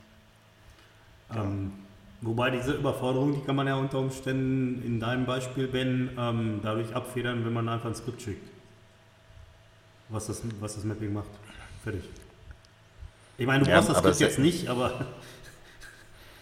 Die Ja, Kunden wenn jemand das Skript bräuchte, dann nicht. Naja, aber auch selbst mit einem Skript sind ja manche Kunden schon so ein bisschen ähm, überfordert. Oder dann fängt irgendwie der Virenscanner das Ding ab wegen der Endung und so weiter. Und wir sagen, ja, Sie müssen das jetzt speichern und dann müssen Sie es entzippen mit dem und dem Passwort und dann be- benennen Sie es um von TXT nach PS1 und also Okay. Ja. geht, geht alles, aber ähm, also so rein von Variante stressfrei ist sicherlich etwas, was voll in den ähm, Explorer einfach integriert ist. Da sind wir uns, denke ich, einig. Natürlich schon das Charmanteste. Wobei ich jetzt, gebe ich dir recht mit, wobei, also das ist halt, ähm, alles hier findet im, im Azure-Portal statt und ich glaube, es Mhm. ist nicht die Zielgruppe, die du jetzt da quasi ein bisschen mit aufgezeigt hast. Es ist halt wirklich eher die Zielgruppe von eh von Menschen, die schon mit Daten regelmäßig arbeiten, die sich auch schon im Portal bewegen, weil du kannst halt auch ein bisschen mehr dafür damit tun. Du kannst zum Beispiel sagen, dass wenn du ähm, Daten, also wenn ich regelmäßig meine Daten aktualisiere, kannst du auf deiner Seite aber auch sagen, du möchtest zum Beispiel Snapshots einrichten, ähm, dass du alle Daten, auch wenn ich sie aktualisiere, auf deiner Seite, die jeden, ähm, bei jeder Aktualisierung für die letzten 60 Tage oder so, einen Snapshot vorhältst, dass du weiter zurückgehen kannst, um halt dieses Sharing von Daten auch wirklich in Prozesse zu integrieren. Ähm, die, ich weiß, kriege den Namen nicht mehr hin, ähm, womit das angekündigt, auch Finastra, ähm, war es in irgendein Finanzdienstleister. Ähm, mit dem hat Microsoft angefangen, das als erstes dazu ähm, herauszubringen. Und ich glaube, das sind eher so die ähm, typischen Szenarien dafür, dafür, das heißt wirklich für Unternehmen, die anderen Unternehmen regelmäßig Daten bereitstellen, wo du vielleicht Daten kaufen kannst oder sowas in der Richtung. Ähm, ich glaube, dafür ist, geht es so ein bisschen mehr in die Richtung, als ähm, dass du regelmäßig einfach nur Daten austauscht. Falls ihr versteht, wie ich das meine. Ich verstehe, Ja, ich worauf du verstehe. hinaus willst. Ah, das ist schön, dass ihr mich versteht. Guck. Dafür, dafür sind wir doch hier, Tillmann. Eben. Das finde ich gut. Wir verstehen dich. Das, Ja. das freut mich so. Ich glaube gar nicht, wie mich das freut. Ähm, ja, aber mir gefällt es äh, sehr gut. Ich finde es eigentlich ein sehr, sehr schickes Ding. Ähm, ist derzeit in der Public Preview. Kann man einfach äh, in seiner Subscription ausrollen. Ähm, ich habe leider feststellen müssen, dass es bei mir nicht in allen Subscriptions läuft. Es gibt Subscriptions, da kann ich das derzeit nicht nutzen. Ich weiß nicht genau, woran es liegt. Ähm, ich gehe aber derzeit davon aus, dass es daran liegt, dass das Subscriptions sind, die kein, kein richtiges äh, Azure AD ähm, dahinter liegen haben. Okay. Bezahlen tue ich eigentlich primär den Storage oder kostet der Dienst an sich auch noch richtig Geld? Äh, der Dienst an sich kostet auch noch Geld, aber äh, da das noch im Preview ist, weiß ich ehrlich gesagt derzeit nicht genau wie viel. Okay. StretchDB Teil 2. Ja. Ja. Tja. Aber es könnte auch sein, dass sie den Dienst äh, für äh, gar nicht viel Geld anbieten. Warte, ich guck grad mal nach. Also wäre jetzt meine Erwartungshaltung an der Stelle irgendwie so, aber das ja, war es bei StretchDB ja auch. Der ist, der ist, äh, der Dienst ist zwar, ist quasi äh, fast komplett umsonst. Ähm, also wenn du Azure Data Share, ähm, ich hätte vielleicht mal vorgucken sollen, hätte ich das nicht empfohlen. Äh, wenn du Azure Data Share bei dir ausrollst mit der kleinsten Instanz, die mit 8 V-Cores daherkommt, V-Cores daherkommt, dann kostet dich das Ding schlappe 2920 Dollar im Monat. Okay, ähm, also teurer als die kleinste StretchDB-Variante. Ähm, wie viel Storage ist dann da dabei oder ist da noch kein Storage mit drin? Das steht hier nicht bei in den Preisen. Dann kannst du davon in ausgehen, den dass noch Preisen keins steht dabei jetzt nur eine Dataset Movement Compute Zeit. Ähm, wobei das ist halt, gut, ist natürlich immer auf ein, also ich habe es mir noch nicht angeguckt, die Preise, aber ich gehe mal derzeit davon aus, wenn da steht Dataset Movement Compute ähm, und du sagst, du hast 8 V-Cores und die 37 Stunden, ähm, dann würde das im Endeffekt bedeuten, dass äh, 37 Stunden lang du Daten von einem Datashare in den nächsten bewegst. Ja. Da du das in der Regel nicht machst und wahrscheinlich eher irgendwie ähm, vielleicht im Monat zwei Stunden lang, wobei ich zwei Stunden schon Daten hinterher bewegen viel finde, ähm, dann liegt es normalerweise bei 50 Cent pro Core die Stunde. Das heißt, in der kleinsten Ausführung kostet dich das Ding 4 Dollar im Monat. Wenn es mal für eine Stunde laufen Mhm. lässt. Das wir Achso mal klar, der. Storage kann natürlich gar nicht mit drin sein, weil Storage, hast du ja gesagt, ist ja um, Data Lake Store, der dahinter liegt. Genau, also du greifst ja auf einen existierenden Mhm. bereits zu. Das heißt, das ist hier wirklich Dataset Movement Compute, nennen sie es. Ähm, und ich gehe da mal von aus, dass sie wirklich, äh, das steht nämlich hier leider nicht bei, sagen, ähm, das ist wirklich die Zeit, die sie berechnen, in der Daten bewegt werden. Hm, Okay. Alles andere wäre aber auch äh, krass, muss ich mal sagen. Ja, ähm, ist natürlich bei solchen Dingern irgendwie immer so ein bisschen schwierig, weil du es zum Teil natürlich auch nur bedingt beeinflussen kannst, was da, wie lang, aber okay. Du kannst mich ja mal einladen und irgendwas mit mir teilen, dann mache ich mir auch mal ein. Aber steht hier auch, ähm, lese ich gerade, ähm, Dataset Movement Compute Charges are by the minute and rounded up. Also wird Minutenbasis, wie es halt bewegt wird, berechnet und aufgerundet. Ja. Okay. Ja, aber ich kann dich gerne mal einladen, da hast du vollkommen recht. Dann share ich dir mal irgendwie. Ich lade euch auch mal ein, dann können wir hier grillen. Ne, das Ding ist, da, da freue ich mich, Frank. Da kommen Ja, wir gern vorbei. gern. Und vor allem auf dem Weg zu dir fahre ich eine kleine Schleife, dann fahre ich beim Dirk vorbei, da wollte ich schon lange mal zum Grillen hin. Oh ja, wir treffen uns erst bei Dirk und grillen da und dann fahren wir zu mir weiter und dann grillen wir hier weiter. Wie Du viel kannst auch bei mir vorbeikommen, ich hätte dann noch einen Tegernseer kühl liegen. Ach, das ist super. Du, weißt Das du, ist Tillmann, du liegst ja im Prinzip Zillmann. ab, Tillmann, du liegst ja im Prinzip auf dem Weg. Komm, ich hole dich Eben. ab auf dem Weg zum Dirk. Das finde ich hervorragend. Ich zahle den Sprit, Großartig. du das Wegbier. Ist okay, aber wir könnten dann irgendwann tauschen. Von der Fahrerei her. Okay, nachdem du dich ordnungsgemäß weggelassen hast als mein Beifahrer, dann fährst du? Äh, nee, ich trinke nichts, du fährst? Nee, das ist falsch rum. Herr Wachtmeister, Eieiei. kein Problem, einer von uns hat nichts getrunken.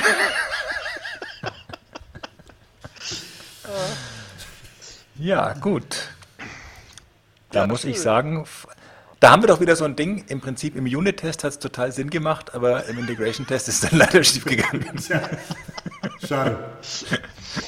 Wenn du das dem Herrn äh, Wachtmeister noch erklären könntest, wäre ich, finde find ich großartig, Ben. Das Monitoring hat geprüft, ob ein Node nichts trinkt. Leider hat er nicht geprüft, ob der auch die Rolle des Fahrers hat. Ah, irgendwas ist ja immer. Ja, das ist das Problem. Das ist im Prinzip ähm, multidimensional und du kannst an der Stelle quasi keine Kreuzverknüpfung machen mit einem Select. So, Das gibt MDX nicht her.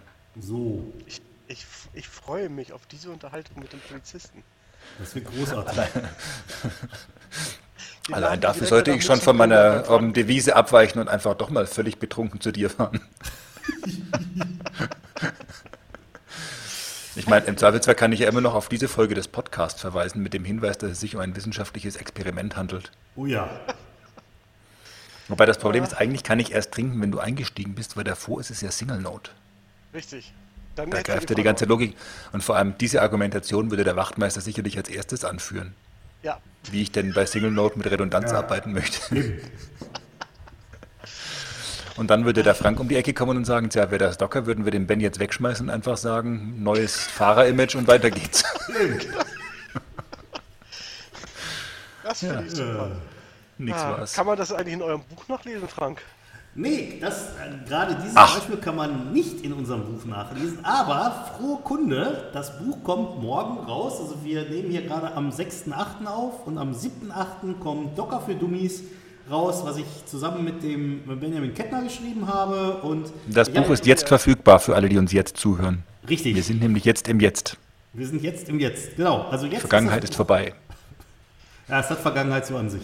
Also, ähm, ja, genau, wir sind jetzt im Jetzt und jetzt ist das Buch bei Amazon verfügbar. Und ich habe gerade schon mal auf der Seite geguckt und ihr könnt jetzt auch auf der Seite bei Amazon so ein paar Seiten euch mal angucken von dem Buch. Die sind da nämlich auch drin. Da gibt es ja dieses, ähm, weiß ich, in, dem, in diesem Buch lesen, Blick ins Buch, genau. Und da gibt es halt auch schon ein paar ähm, Seiten, die man sich einfach mal angucken kann. Die Schummelseite. Die Schummelseite, genau. Ja, und wie gesagt, also, also wir äh, behandeln Docker für Dummies ist halt Docker. im Endeffekt was wie? Zählst du, wie oft da Docker drin steht? Also der Trick ist ja, du musst bei jedem Docker einen kurzen trinken. Und, und, damit, und damit hatten den Podcast äh, Tillmann und ich ab dieser Stelle alleine.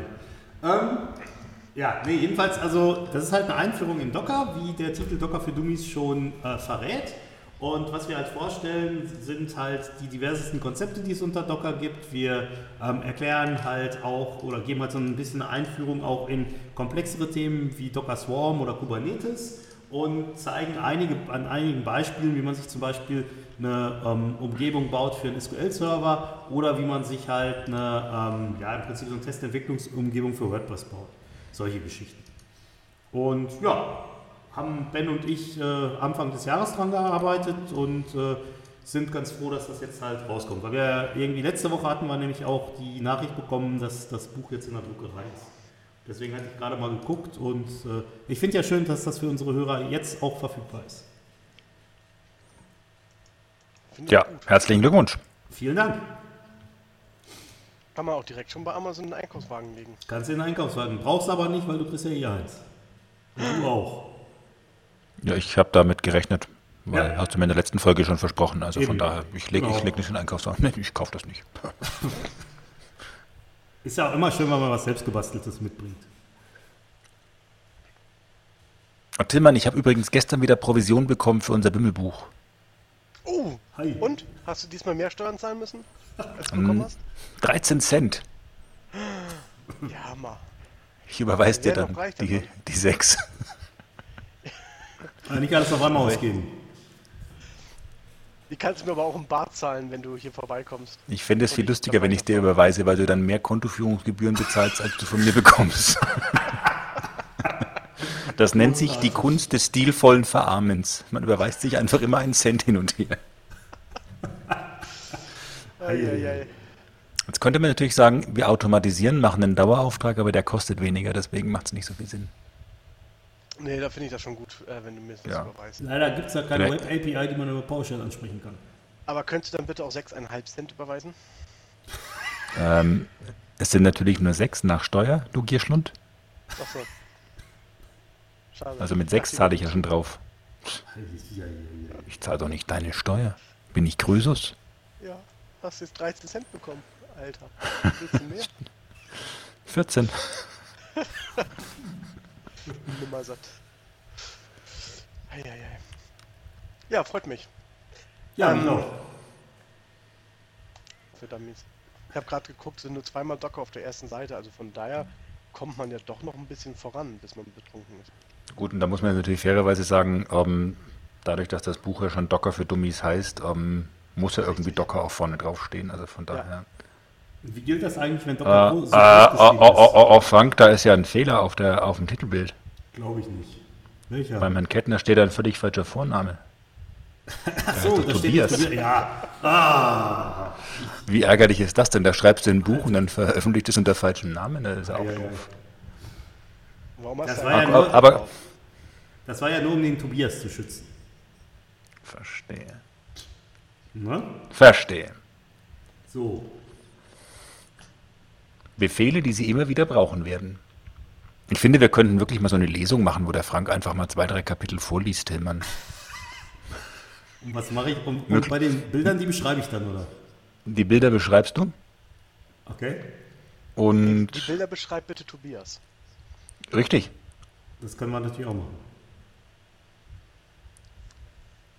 Und am besten musst du das auch so machen, das hatte ich letztens, ich habe irgendein Hörbuch gehört und äh, da hat der URLs vorgelesen, Oh, was großartig. ich großartig fand, weil er die URL nicht nur irgendwie gesagt hat, sowas wie äh, http www.pleasetalkdata-to-me, sondern der hat das Ganze dann gesagt mit slash index.html Fragezeichen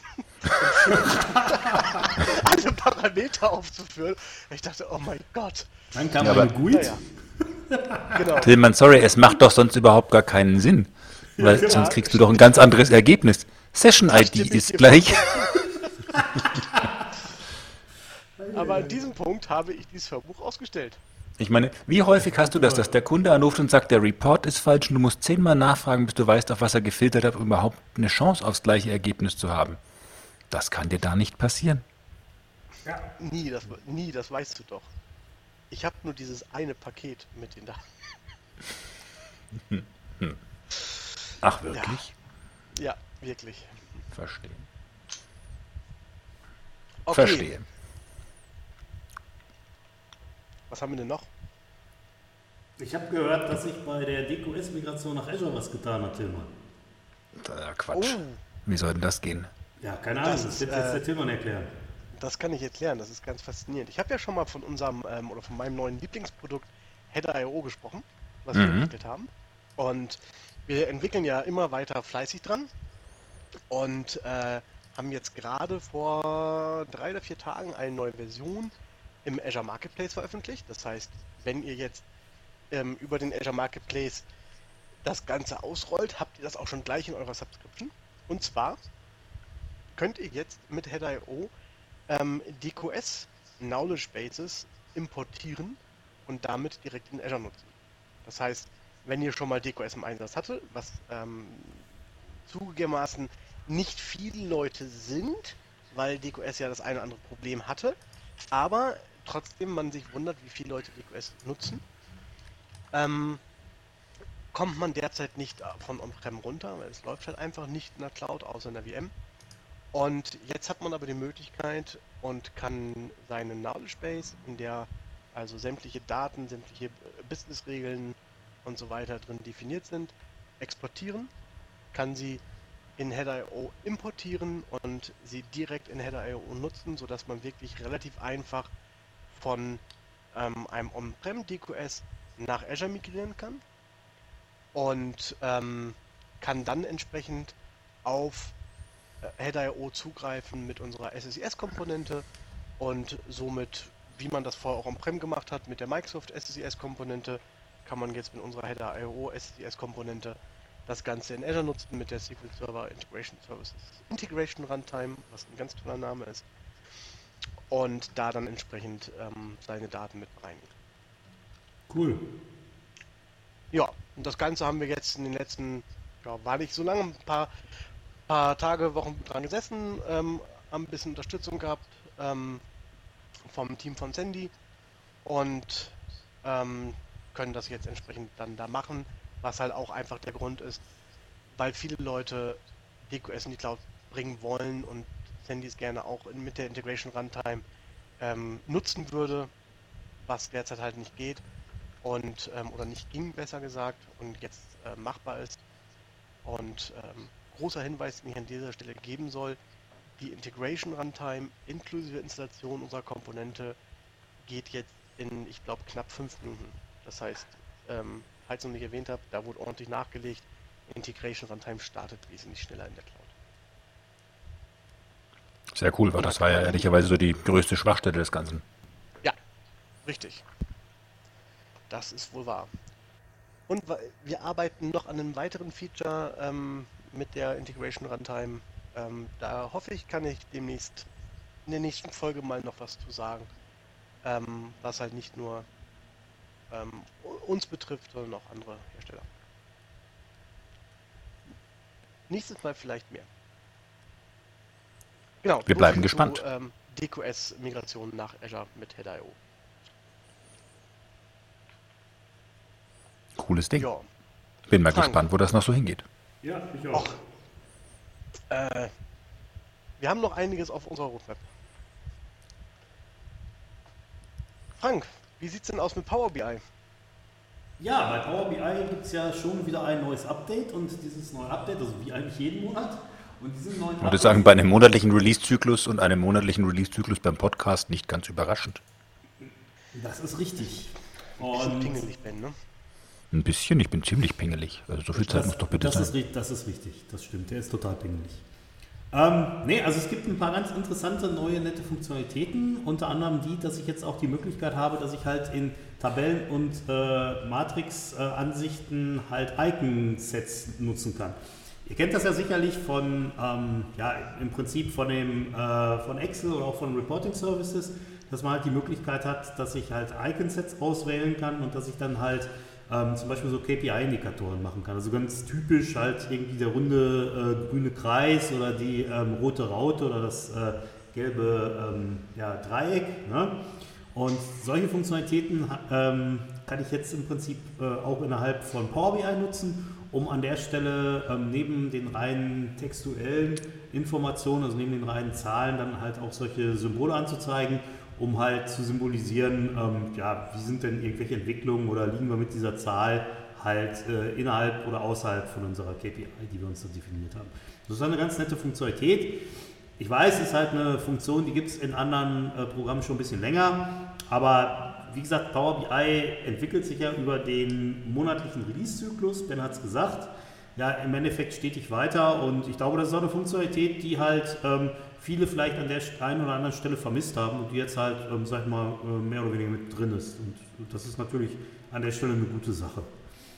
Ähm, eine andere Funktionalität, die es jetzt auch gibt, ist die, dass ich halt hingehen kann und ähm, wenn ich, ich, ich habe ja die Möglichkeit, dass wenn ich solche ähm, Tabellen oder Matrixen baue, dass ich auch eine äh, bedingte Formatierung einbauen kann. Auch da wieder wie in Excel, das heißt, ich kann halt sagen, wenn eine Zahl größer oder kleiner als irgendeine andere Zahl ist, dann halt äh, soll, weiß nicht, die Zeile in grün oder in rot oder wie auch immer dargestellt werden. Und ich habe jetzt die Möglichkeit, dass ich das auch auf Prozentwerte beziehen kann. Das heißt also, wenn jetzt, sagen wir mal, zum Beispiel eine äh, Zahl kleiner oder größer als eine Prozentzahl von irgendeiner anderen Zahl ist, dann habe ich halt die Möglichkeit zu sagen, in dem Fall soll das halt äh, ja, in einer beliebigen Art und Weise dargestellt werden. Das ist halt eine ähm, schöne Sache. Des Weiteren gibt es auch Neuigkeiten bei der ähm, äh, bei, bei der äh, Filteransicht oder bei, bei dieser Filterarbeitsleiste, die ist halt ähm, auch jetzt im Endeffekt äh, ja, neu entwickelt worden die ist jetzt nicht mehr äh, Beta, wie das bisher war, sondern die ist halt äh, in, im GA, also ähm, äh, allgemein verfügbar.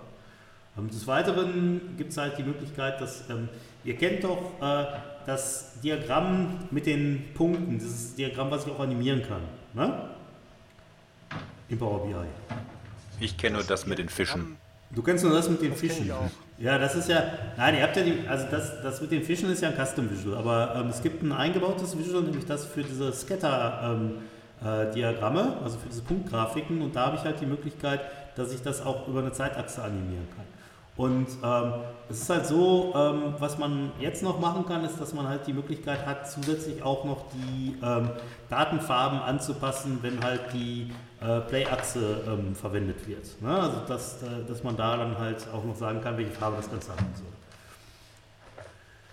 Dann gibt es halt noch ähm, bei ähm, ein paar äh, Performance-Verbesserungen, wenn ich halt mit relativen Datumswerten und Dropdown-Slicers arbeite. Im Bereich Analytics ähm, kennt ihr dieses Count for Key Influencer Visual, das halt im Prinzip anzeigt, welche ähm, Einflussfaktoren es äh, oder welche Haupteinflussfaktoren es halt für bestimmte Datumswerte gibt. Und äh, das ist jetzt äh, im Prinzip in der Preview dabei was eigentlich auch ganz, was eigentlich auch ganz nette Sache ist, weil ich da dann mehr oder weniger so eine visuelle äh, Repräsentation habe, wo ich mir, wo ich halt erkennen kann, wenn ich eine, wenn ich einen bestimmte, ähm, ja, ich sag mal, wenn ich einen bestimmten Wert habe, dann kann ich halt sehen, welche besonderen Einflussfaktoren es gibt und wie stark die halt gewichtet sind ähm, auf die Änderung des Wertes. Das ist halt an der Stelle eigentlich auch eine ganz nette Visualisierung. Dann gab es noch ein paar ähm, Verbesserungen bei den Aggregationen. Also ähm, da habe ich halt ähm, auch noch, da gibt es halt ähm, die Row-Level Security ähm, innerhalb von Aggregationen im ähm, gleichen Dataset, ähm, was, man, was man halt äh, an der Stelle nutzen kann. Und eine andere ganz spannende Sache ist, ich habe ja die Möglichkeit, dass ich Power BI Berichte über, Power, über das Power Apps Visual so erweitern kann, dass ich halt innerhalb meines Berichts auch Daten erfassen kann. Das ist halt manchmal eine Frage, die ich auch gestellt bekommen habe von ähm, von Teilnehmern, wenn ich mal eine Schulung gegeben habe, so nach dem Motto, wo kann ich denn halt in Power BI Daten eingeben? Und die richtige Antwort wäre an dieser Stelle erstmal gewesen, ja eigentlich gar nicht. Und ähm, über Power Apps ist das Ganze jetzt, sagen wir mal, ein bisschen ähm, verbessert worden an der Stelle. Und über das Power Apps Visual habe ich halt die Möglichkeit, dass ich eine Power App ähm, direkt in ein Dashboard äh, oder direkt in einen Power BI Bericht ähm, halt einbinden kann. Und ähm, ja, und dieses Power App Visual ist jetzt offiziell auch zertifiziert. Weil ihr wisst ja, es gibt im Endeffekt zwei ähm, Zertifiz äh, oder es gibt halt zwei Möglichkeiten, wenn ich halt so ein Visual aus dem, ähm, aus dem Marketplace lade. Die eine ist halt, dass das zertifiziert ist, das heißt, das ist ein Visual, was im Endeffekt sich jemand bei Microsoft schon mal angeguckt hat. Das andere ähm, ist halt ein ist halt ein ähm, Visual, äh, was halt im Endeffekt äh, einfach von dem Hersteller hochgeladen worden ist, was sich aber keiner angeguckt hat. Und äh, bei den zertifizierten Visuals ist ja so ein kleiner Haken daneben, dass ich halt wirklich weiß, okay, das ist was, wo Microsoft halt versichert, dass da nicht irgendwelcher komischer Schadcode oder so drin ist. Des Weiteren gibt es halt jetzt ein neues Visual, so eine Infokarte. Ähm, wo ich halt einfach äh, Werte anzeigen lassen kann und die im Prinzip, da gibt es halt ein paar Formatierungsfunktionalitäten, die ich an der Stelle nutzen kann. Dann gibt es so ein Sunburst, äh, so ein Sunburst-Diagramm, das ist halt auch ganz interessant, das kennt ihr vielleicht auch, das ist im Endeffekt so was ähnliches wie so ein Kreisdiagramm, wo dann halt ähm, außen oder, oder so Kreisdiagramme, die ineinander so geschachtelt sind und wo dann halt außen nochmal zusätzlich ähm, entsprechende Informationen zu den einzelnen Werten dargestellt werden. Ähm, ja, es gibt ein Flying Brick Visual, was halt so ein bisschen aussieht wie ein Wasserfalldiagramm. Und ja, bei der Data-Konnektivität hat sich einiges getan und da wird sich ja wahrscheinlich auch der Tillmann sehr freuen, weil es gibt jetzt inzwischen halt einen Connector für Azure Data Lake Storage Generation 2, der ist im Beta. Das heißt also, damit kann ich im Prinzip direkt mich von Power BI auf einen Azure Data Lake Storage ähm, der Generation 2 verbinden. Ähm, Wobei, dazu ja? muss man auch sagen, ähm, es gibt seit, wenn ich das richtig im Kopf habe, seit April ähm, funktioniert die Blob Storage REST API auch direkt auf einem ähm, okay. Azure Data Lake Gen 2. Das war ja eigentlich der Sinn mit dahinter. Von da solltest mhm. du eigentlich auf deine Daten auch zugreifen können, wenn du den äh, Blob Storage verwendest, weil die Blob Storage API hat sich nicht verändert. Mhm. Kann halt jetzt nur auf den Data Lake Gen 2 drauf zugreifen. Ah, okay, ja. Das ist auch, Sollte eigentlich funktionieren. Mhm. Mhm. Ist auf jeden Fall eine ganz coole Sache und auf der anderen Seite ist der Connector für Azure Cosmos DB jetzt halt ähm, in GA, das heißt also, der ist nicht mehr Beta. Es gibt einen Dynamics 365 Custom Insight Connector und ja, das war es im Prinzip von den Konnektoren. Bei der Datenvorbereitung gibt es halt ähm, eine neue Transformation, wo ich halt die Möglichkeit habe, ähm, Spalten über die Position halt zu splitten. Und zwar ähm, habe ich halt die Möglichkeit, dass ich ähm, Textspalten einer spezifischen Position mit einem äh, definierten Textwert äh, splitten kann. Also wenn ich da zusätzlich noch irgendwas einfügen möchte oder so. Und ja, das war so mehr oder weniger die, äh, der Kurzüberblick über, die, über das, was wir halt in Power BI drin haben in der äh, Juli-Version. Habt ihr da Fragen zu? Nö. So Ich auch direkt nicht. nicht. War das denn alles, was neu ist im Power BI? Also diesmal war nicht so viel. Okay. Was fehlt Gut. dir denn, Tillmann? Genau, was fehlt dir denn? Ähm, ich habe da jetzt nur letztes Mal drüber nachgedacht, äh, weil mein Power BI hatte ich das Gefühl, sieht anders aus. Ja, das war aber schon davor, ne? Das war im Juni. Also im Juni haben die ein optisches Update für Power BI rausgebracht. Also erstmal für die Desktop-Version. Da hat man sich so ein bisschen verabschiedet. Also Power BI war ja bisher so ein Programm, was dadurch aufgefallen ist, dass halt relativ viele Flächen schwarz waren. Also gerade am oben das Menü und dann am, am Rand und so weiter. Und das hat man jetzt komplett. Ähm, halt, Developer-Style ist das. ja, das ist Oder irgendwie. Grafiker-Style. Ist das wie Gangnam Style? Äh, Um auch. Gottes Willen. Ähm, ja. Also, ähm, nee, und äh, das hat man jetzt so ein bisschen mehr halt an das Office-Look äh, und viel angepasst. Das heißt, also, es kommt viel heller daher. Und auf der anderen Seite ist es halt auch so, dass die Icons so ein bisschen an diesen ähm, Office äh, 2019-Stil angepasst worden sind. Das heißt, das ist halt auch ein bisschen flacher geworden alles. Und äh, ja, also das hat sich, das hat sich bei der Power BI äh, Desktop-Version getan und jetzt vor ein paar Tagen hat sich noch einiges getan bei der Power BI Service-Version oder beim Power BI Service. Da ähm, gibt es jetzt halt auch im Prinzip ein neues, äh, neues Look äh, in viel. Also im Endeffekt ist da auch alles so ein bisschen heller geworden. Ja. Und wie findet ihr das? Gefällt euch das oder wollt ihr lieber den Developer-Style? Bin ja total schmerzfrei und emotionslos, muss ich sagen. Wobei ich auch nach wie vor nicht viel mit Power BI mache. Also von daher Okay. Das erklärt es.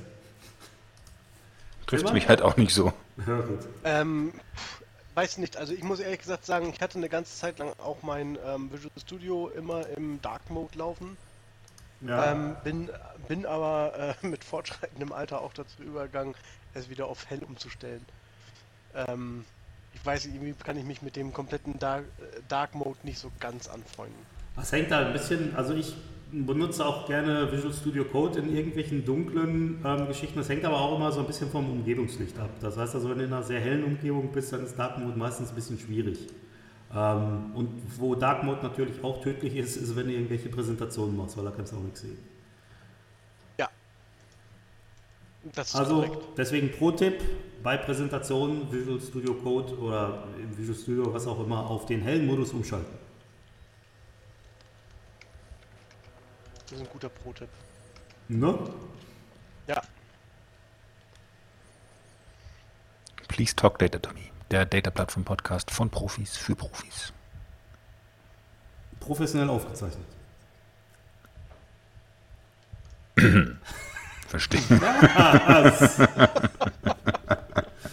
Was?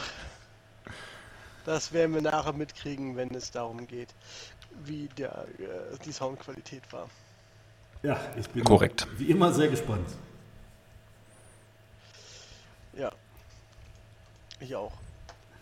Sagen Und die Zuhörer äh, erst. Wobei die Zuhörer sind ja nicht gespannt, weil die wissen es dann ja schon, weil die hören das dann ja. Das stimmt. Das stimmt. Äh, An dieser Stelle im Podcast wissen es auf jeden Fall. nehmen wir eigentlich im November ähm, in Seattle wieder eine Folge auf? November, Seattle, was ist da? Da ist hier dieser, ähm, ah, wie hieß das Ding nochmal? Pass Summit. Oh, muss ich hin. Musst du hin? Dann nehmen wir auch eine Folge auf. Nehmen wir auch eine Folge auf, finde ich gut. Was macht ihr denn da so?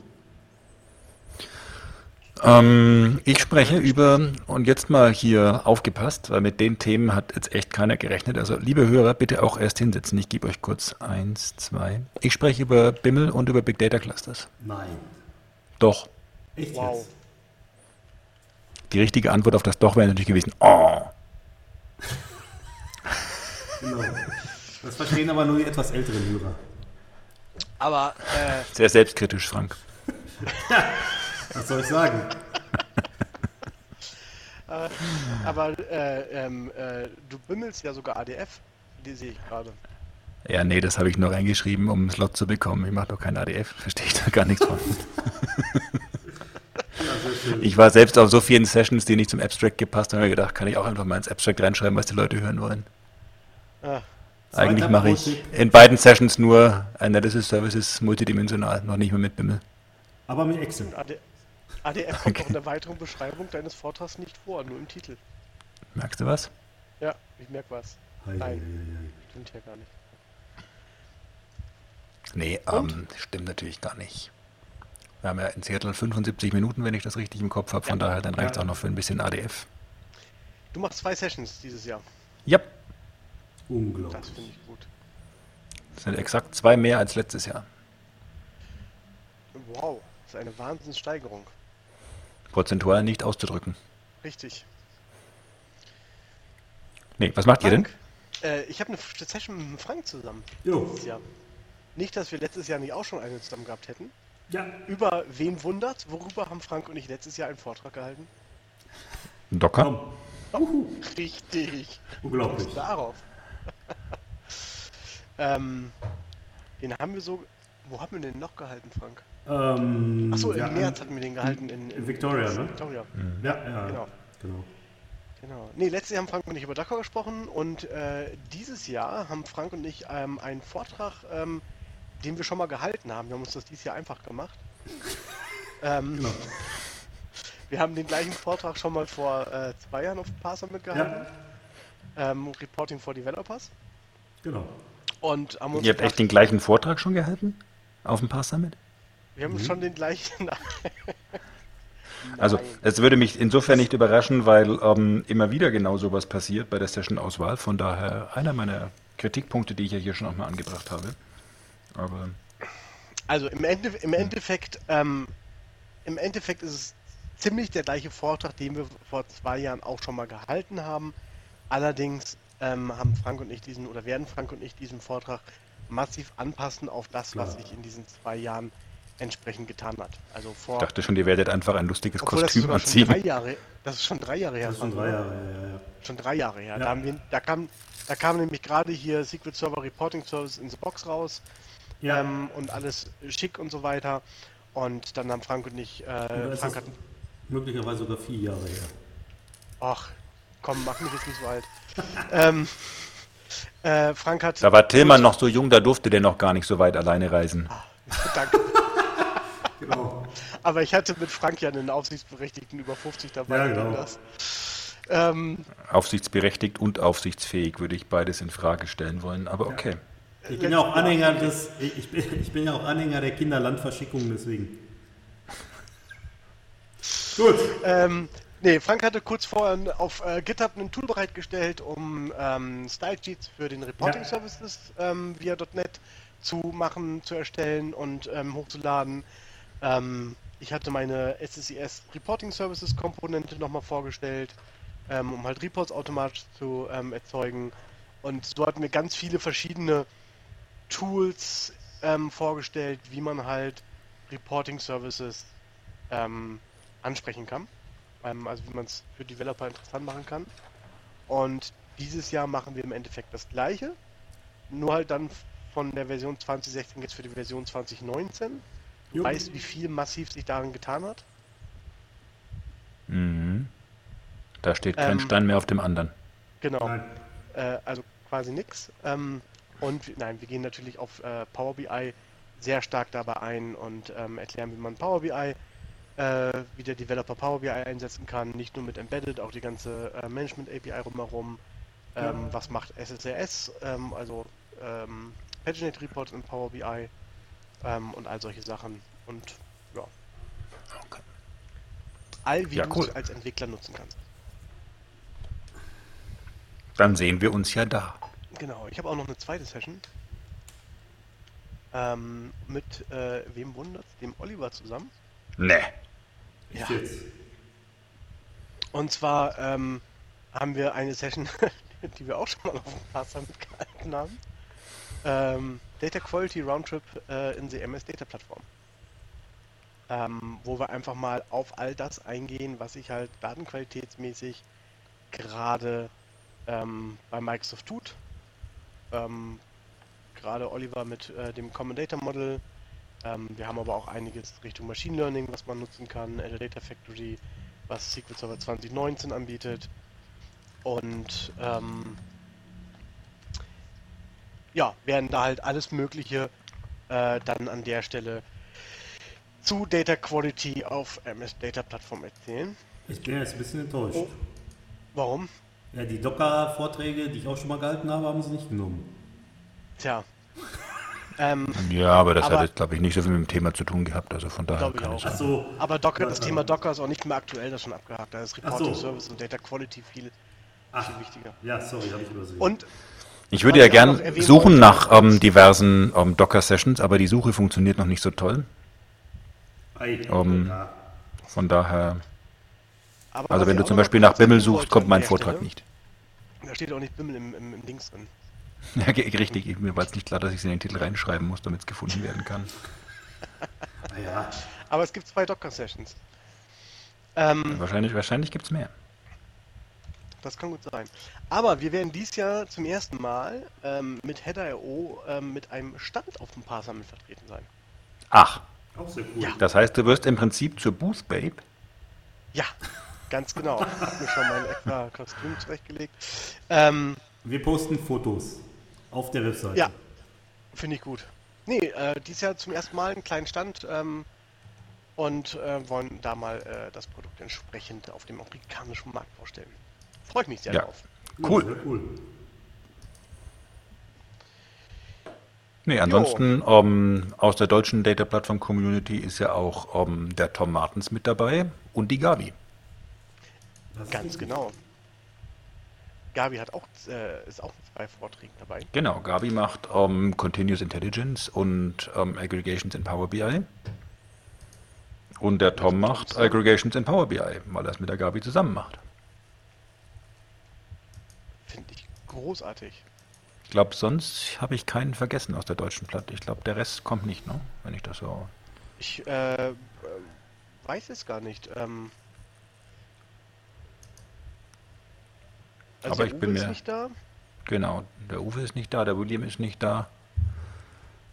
Ähm, William ist auch nicht da. nee. Nee, William kommt schon seit zwei Jahren nicht mehr. Ähm, Okay. Imke und Lars Schreiber und so weiter habe ich. Kommen die zum Pass Summit normalerweise nicht, oder?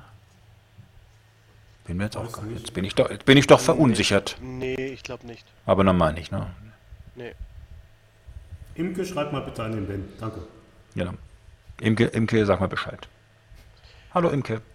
Und ähm, unsere österreichischen Freunde kommen auch nicht, oder? Nee, Ja, ziemlich sicher nicht. Nee.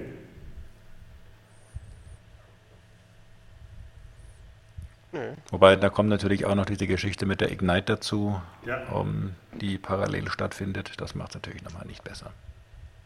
Da gebe ich dir vollkommen recht mit. Aber gut, das Thema hatten wir ja schon zu Genüge, dass da ein paar Scheduling-Konflikte vorliegen.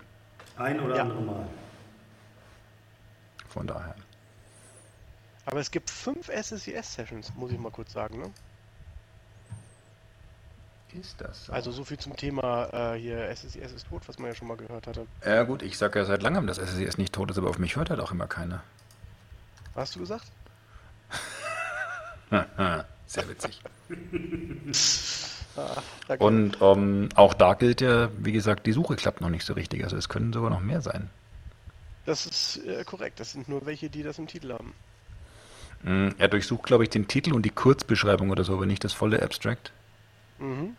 Ähm, ich habe das der Pass auch schon mal mitgeteilt und sie wollen das bis zur Konferenz beheben. Wäre ja schön, wenn es beim SQL-Server da eine Funktionalität für gäbe. Volltextsuche, sowas meinst du? Zum Beispiel. Komm, Der, der das kann. das ist, das ist ja jetzt Quatsch. Ja, Aber es gibt natürlich die Suche nach Tags, die können wir natürlich verwenden. Nach Tags. Und schon kriege ich 10 Sessions zum Thema SSIS. Wo hast du denn? Ach, da ist. Au! Ist ja der Hammer. Habe ich auch. Und da kommt übrigens auch eure Data Quality Roundtrip Geschichte mit. Ja, natürlich doch.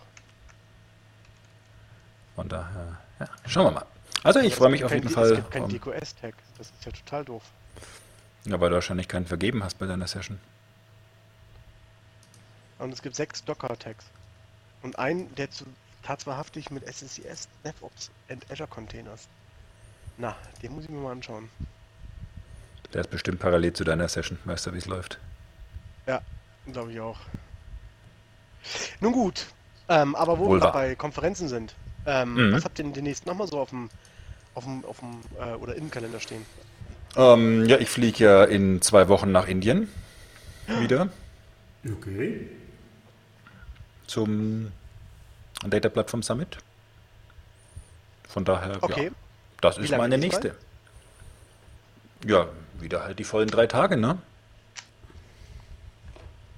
Und dann wieder ähm, Essen bei McDonalds oder? Nein, das, das war ja beim Sequel Saturday und es war Outback Ah, Steakhouse. So viel Zeit muss bitte sein. Entschuldigung. Okay.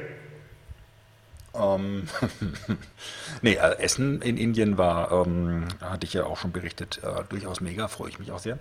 Ähm, freue mich aber auch auf die Veranstaltung, von daher, nee, wird gut. Ähm, da spreche ich übrigens, so knapp über 1000 werden es, glaube ich, dieses Jahr. Okay, cool. Also von daher ähm, kein Pass-Summit, aber ähm, immer so unter Berücksichtigung ähm, aller regionalen Verhältnisse und so weiter durchaus nicht so schlecht. Ähm, ich werde dort sprechen über Bimmel und Big Data Clusters. Echt jetzt? Ben, echt jetzt? Alter. Zusätzlich ähm, darf ich einen Roundtable moderieren, auch zum Thema Big Data Clusters, ähm, wo ich mal ganz gespannt bin, wie das da so ist.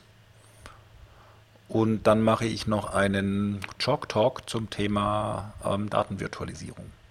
Also die haben im Prinzip verschiedenste Formate, also die Klassiker, die man so kennt, nämlich Precon und normale ähm, Breakout-Session.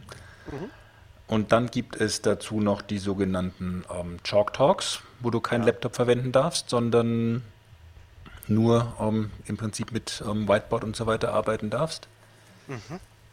Dann gibt es noch ein weiteres, ähm, so ein Chalk Talk geht dann so 20 bis 30 Minuten. Also im Prinzip so ein bisschen erweiterter Lightning Talk ohne Laptop, ohne Demos, wenn man so möchte.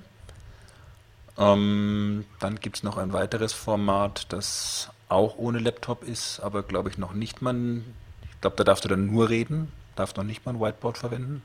Habe ich aber keins. Und dann gibt es noch zusätzlich dieses Jahr neu die ähm, Roundtables, wo Nur das Whiteboard und ohne reden. In der Tat. Und wie gesagt, bei den Roundtables gibt es dieses Jahr, glaube ich, auch ähm, knapp 30 Stück zu verschiedensten Themen. Der Sandy Vinaco zum Beispiel, der ja auch schon bei uns mit äh, im Podcast zu Gast war, macht einen ähm, zum Thema ähm, Azure Data Factory. Äh, also von daher, jeder, jeder bekommt halt ein Thema oder sucht sich ein Thema aus.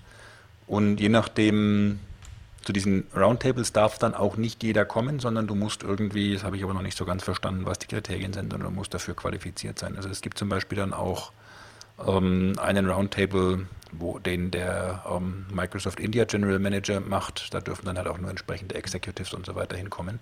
Wobei ich glaube, so ein richtiger Entwickler würde sich da eh so ein bisschen langweilen. Von daher, ja, bin ich gespannt und ähm, wird, glaube ich, wieder gut. Ja, Okay. Und bei euch so? Wo geht's so hin? Äh, bei mir geht es zum nächsten Mal ähm, er- er- erst in Anführungsstrichen nach Bonn auf der schon erwähnte ähm, Global AI Night, die ich mit Ja. Frank zusammen mache. Genau. Und mit dem Sascha Dittmann, Wann war das nochmal? äh, 5. September.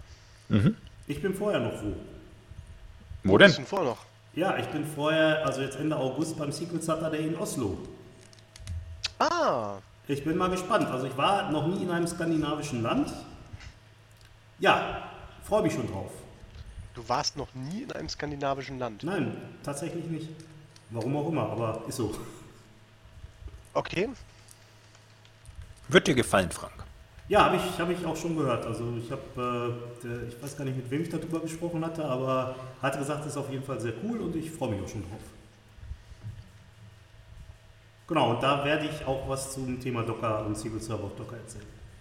Ich habe mal so eine ganz doofe Frage. Ich bin noch dabei hängen geblieben, dass Frank noch nie in Skandinavien war. Gehört Island nicht mit Skandinavien? Nö. Nein. Seid ihr euch da sicher? Ja. Okay. Island Ähm, auch noch nicht mal. Finnland zählt zu Skandinavien. Echt nicht? Also die Wiki sagt gerade, im weiteren Sinne werden auch ganz Finnland und seltener Island und die Färöer zu Skandinavien gezählt. Ja, im weiteren Sinne, aber wir reden jetzt vom echten Skandinavien. Ach, das hatte Frank, äh, hatte ich leider überhört, als Frank das sagte, dass er noch nie im echten Skandinavien war. Das lag an der Akustik, die ist bei Franke manchmal etwas gedämpft. Ja. Ja, Mann. Äh, worüber sprich, sprachst, sprachest du im, äh, in, in äh, Oslo? Über, echten Sequel auf Docker. Über, über echten Docker. Über echten Sequel auf echten Docker. Okay. Wann So. ist das? Am? Äh, das ist Ende des Monats, im letzten... 31.. Ja, Genau, 31. Ah. Sehr schön. Und wo geht's denn Das da? weiß ich deswegen, weil ich da parallel auf dem Sequel Saturday in Singapur sein darf. Ach, guck mal. Alter, ihr seid schon wieder am Reisen, das ist echt nicht. Aber du darfst ja auch nach Bonn, Tillmann. Also ist jetzt nicht so, dass du nicht rumkommst. Und mit dem Da gebe Frank. voll- da gebe ich dir vollkommen recht. Bonn ist Und, auch und, mit, und mit Ja, dem Frank, ja. Weltreise. Irgendwas ist immer. Ja, tut mir auch leid, aber ist halt so. Nee. Ja, und danach, Tillmann, was kommt dann nach AI? Äh, nach AI bin ich mal ähm, wieder in München. Ach, Jo. Ähm, und zwar auf dem Secret Saturday München. Ähm, und ich glaube, das hatten wir hier schon mal erwähnt, weil wir es ja, in Ja. einer ganz großartigen, äh, ähm, äh, wie nennt sie das? Nacht- und geschafft haben. Nebel-Kommando-Aktion? Achso. Danke, Frank, genau. äh, uns alle drei dort mit einer, äh, mit drei verschiedenen Precons unterzubekommen. Ja. Also da vielleicht auch nochmal, wer sich weiterhin für SQL auf Linux interessiert, ich werde mit, zusammen mit dem äh, Benjamin Kettner da eine Precon zu dem Thema machen und es sind, glaube ich, noch letzte Restkartenkontingente ähm, verfügbar. Also, meld mich gleich mal an. ja, melde meld dich mal an. Genau. Kannst du ja gar nicht. Was machst du denn da zu der Zeit? Zu der Zeit bin ich in meiner eigenen Precon. Ah, ärgerlich. Aber von der berichteten wir bereits. Ähm, da muss ich noch gucken, wie ich es schaffe, da Bimmel reinzumogeln, weil ich die ja nicht allein mache, sondern unter anderem mit dem vorhin schon erwähnten ähm, Bob Ward, als auch Mr. Bugwoody und Anna Thomas. Ich werde mal sehen, wie ich Bimmel da irgendwie hineingeschummelt bekomme. Aber generell ist unser Thema die Sequel Workshop. Ah. Das, Das heißt, heißt, ihr sprecht über einen Secret Server oder ihr sprecht über den neuen Big Data Cluster oder worüber? Wir sprechen über den SQL Server 2019, wir sprechen über Big Data Clusters und wir sprechen über Azure Data. Also im Prinzip, ja. Man hätte es auch The Data Platform Workshop nennen können, dann wäre es so ein bisschen Mainstream gewesen mit diversen Events, die sich alle nach und nach umbenennen. Okay. Ähm, genau, ja. Freue ich mich sehr. Wird gut. Es sind auch noch Restplätze verfügbar. Sehr schön. Würde ich mir ja beides anschauen, aber ich kann ja leider nicht, oh Mann. ähm, weil ich zusammen mit äh, ähm, mit Oliver und mit Gabi zusammen eine Precon habe zum Thema Modern Data Warehouse.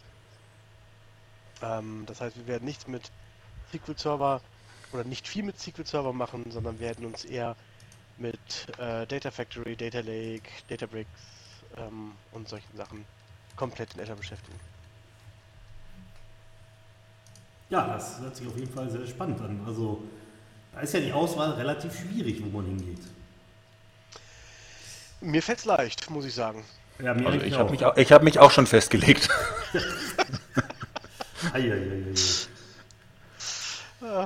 Ja, schön. Ja, wunderbar. Aber dann kann man uns auf jeden Fall da alle äh, drei live und in Farbe sehen. Wobei Nehmen- jeweils immer, nehmen jeweils wir da immer auch- nur einen. Nehmen wir da auch eine Session auf? Also eine, eine Podcast? Wird sich ja irgendwie anbieten. Also ich sag mal, da finden wir bestimmt, also wenn keine ganze Folge, dann möchte ich doch zumindest eine, ein schönes Interview mit ähm, unseren Gästen machen da. Absolut. Definitiv. Ja, eine Folge kriegen wir auch zusammen. Ja, aber ein Interview mit den Gästen fände ich schon großartig. Ja, natürlich. Ja, das ist ja Bestandteil der Folge. Achso. Ben, dann überleg dir doch mal bitte, wie du die Teilnehmer ähm, eurer Session äh, so von 14 bis 16 Uhr beschäftigst. Genau. Ähm, mir fällt's leicht, weil ich kann Gabi und Oliver weiterreden lassen, ähm, Frank kann äh, Ben weiterreden lassen. Ja. Bei dir wird es zugegebenermaßen ein bisschen schwieriger. Oder wir machen das live in eurer Precon. Genau, das wäre eigentlich super. Ähm, weil wir jetzt eigentlich schon festgestellt haben, dass der Content viel zu viel ist, da können wir sicherlich noch so ein bisschen mehr viel machen. So kurze Unterbrechung, zwei Stunden Interview und dann geht's weiter. Ja, finde ich gut. Ja, ich denke, ich denke, das passt ganz gut. Es kriegt ja auch jeder ein Bier von uns mitgebracht. Also jetzt. Äh, richtig, also von daher. Ähm, nee. Ähm, ich schaue auch gerade mal so ein bisschen auf den Schedule. Also das wird auch sonst am Samstag eh ein Problem. Von daher müssen wir es am Donnerstag machen. Am, am Donnerstag äh, kann ich nicht, weil ich dort äh, noch in Amsterdam bin. Gut, dann bietet sich ja doch der ähm, Samstag an. Und ich kann euch auch jetzt schon sagen, in welchem einzigen Zeitslot das funktionieren wird. Von daher, das macht es ja auch schön. Das ist hervorragend. Nämlich zwischen 3.40 Uhr und 4.40 Uhr. In der Nacht. Da, da würde es auch gehen, ja. Achso. Großartig. Ja, freue ich mich aber definitiv ähm, auch auf ähm, den Secret Saturday München. Nee, Ähm, gut, von War daher. letztes Jahr sehr, sehr schön und Ja, definitiv. hoffe dieses Jahr auch. Ich habe übrigens heute eine Session für den Secret Saturday in Wien eingereicht. Ah, muss ich noch Muss machen. ich noch, oh, da muss noch. Und bin sofort auf der Warteliste gelandet. Ob von welcher? Von was? Ähm, von den, weil du musst dich ja mittlerweile registrieren, um sprechen zu können. Okay. Und der ist jetzt quasi schon voll. Aber ich gehe davon aus, wenn du sprechen darfst, dann darfst du auch so kommen. Achso, der ähm, Secret Saturday selber Der ist ausgebucht? genau.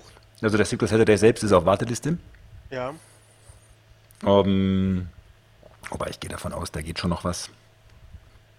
Ja, wenn man Das Glück war hat ja- man wird genommen, äh, dann Naja, es war ja auch generell in den Vorjahren so, dass ähm, Wolfgang, Markus und Co. das so ein bisschen etappenweise ähm, mit Eintreffen neuer Sponsoren auch neue Plätze freigeschaltet haben.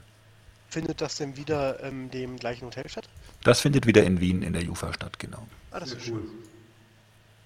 Das ist eine sehr nette Location gewesen. Von daher, ja, nee, da bin ich auch auf jeden Fall dabei, auch wenn ich nicht sprechen darf. Das wird sicher noch zeigen. Call for Speaker ist noch offen bis Ende des Monats. Dann muss ich da doch unbedingt auch noch eine Session einreichen. Genau. Das Tippen, das ihr im Hintergrund hört, liebe Hörer, das sind die beiden anderen, die sich sofort Notizen machen. Session, genau. Weil was total blöd ist, wenn man bei so einem Event im Nachhinein sprechen möchte, aber den Call for Speakers einfach verpasst hat. Gibt's sowas? Ähm, soll vorkommen. Echt? Ja. Also auch da wieder der Pro-Tipp, ne? Wenn man an einem Event sprechen will, muss man halt sich vor dem Ende des Call for Speakers da melden. Am besten mit einem Abstract. Das Das hilft. ist äh, grundsätzlich nicht schlecht, ja. Ja, na, ein gutes Abstract mit einem interessanten Thema. Und dann ist die Chance, dass man da genommen wird, auch, ja, je nachdem relativ hoch. Je nachdem. Ähm, Ich sehe gerade, ja. was siehst du denn, Tillmann? Passt bei dir schlecht der Termin? Sollen wir den nochmal verschieben, den Zyklus Saturday? Dann würde ich mal kurz ja, den Wolfgang in die Leitung ein holen. paar Tage, wann ist Genau. genau? Am 24. Jahr, wenn ihr die noch mal kurz verschieben könntet, um eine Woche nach hinten, wäre es besser. Ja, äh, da hast du dich jetzt ein bisschen falsch ausgedrückt, weil ich kann da nichts verschieben, weil ich bin da ja nicht in Charge. Du stelltest gerade aber die Frage, sollen wir das noch mal verschieben? Also Na, wir darauf den noch mal, geantwortet mit- Na, ich habe gesagt, dann würde ich den Wolfgang mit reinholen, weil der kann das machen. Du musst mir schon auch ganz zuhören. Ach so, Entschuldigung. Weil, Ja, ähm, so. Das ist ja ähm, ein Missverständnis, das offensichtlich immer wieder mal auftritt, dass ich irgendwas irgendwo zu sagen hätte. Das, äh, ja. Kann, kann, Diesem kann Missverständnis sitze ich schon zu Hause nicht mehr auf. Von daher ein anderes Thema. Äh, anderes Thema fällt mir dabei gerade ein. Anderes Thema ist eine super Überleitung zu einem anderen Thema, ne? Ja, finde ich auch.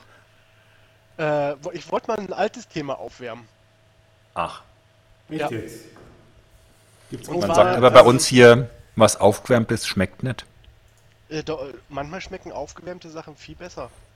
Hm, einfach Pizza vom Vortag esse ich am liebsten aufgewärmt kalt. ist. Ah, Das kommt drauf an. Kaltes Spiegelei schmeckt nicht. Ähm, Das stimmt. Wir Aber aufgewärmtes auf Spiegelei schmeckt auch nicht, aber das führt jetzt zu weit. Oder kann der Uwe bestimmt auch was zu erzählen? Ach, Was? das muss er, das muss er selber machen, wenn wir Das macht er selber, wenn wir ihn einladen, Als. Gast, dann Ja. erinnern wir nochmal daran.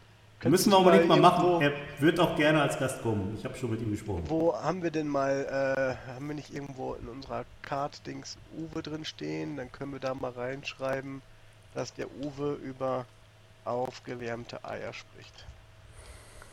Mhm. Wunderbar, habe ich ihm mal als Thema reingepackt. Dann müssen wir aber nach 22 Uhr aufzeichnen. Dann haben wir auch endlich einen Grund, Uwe einzuladen, hat schon direkt ein schönes Thema.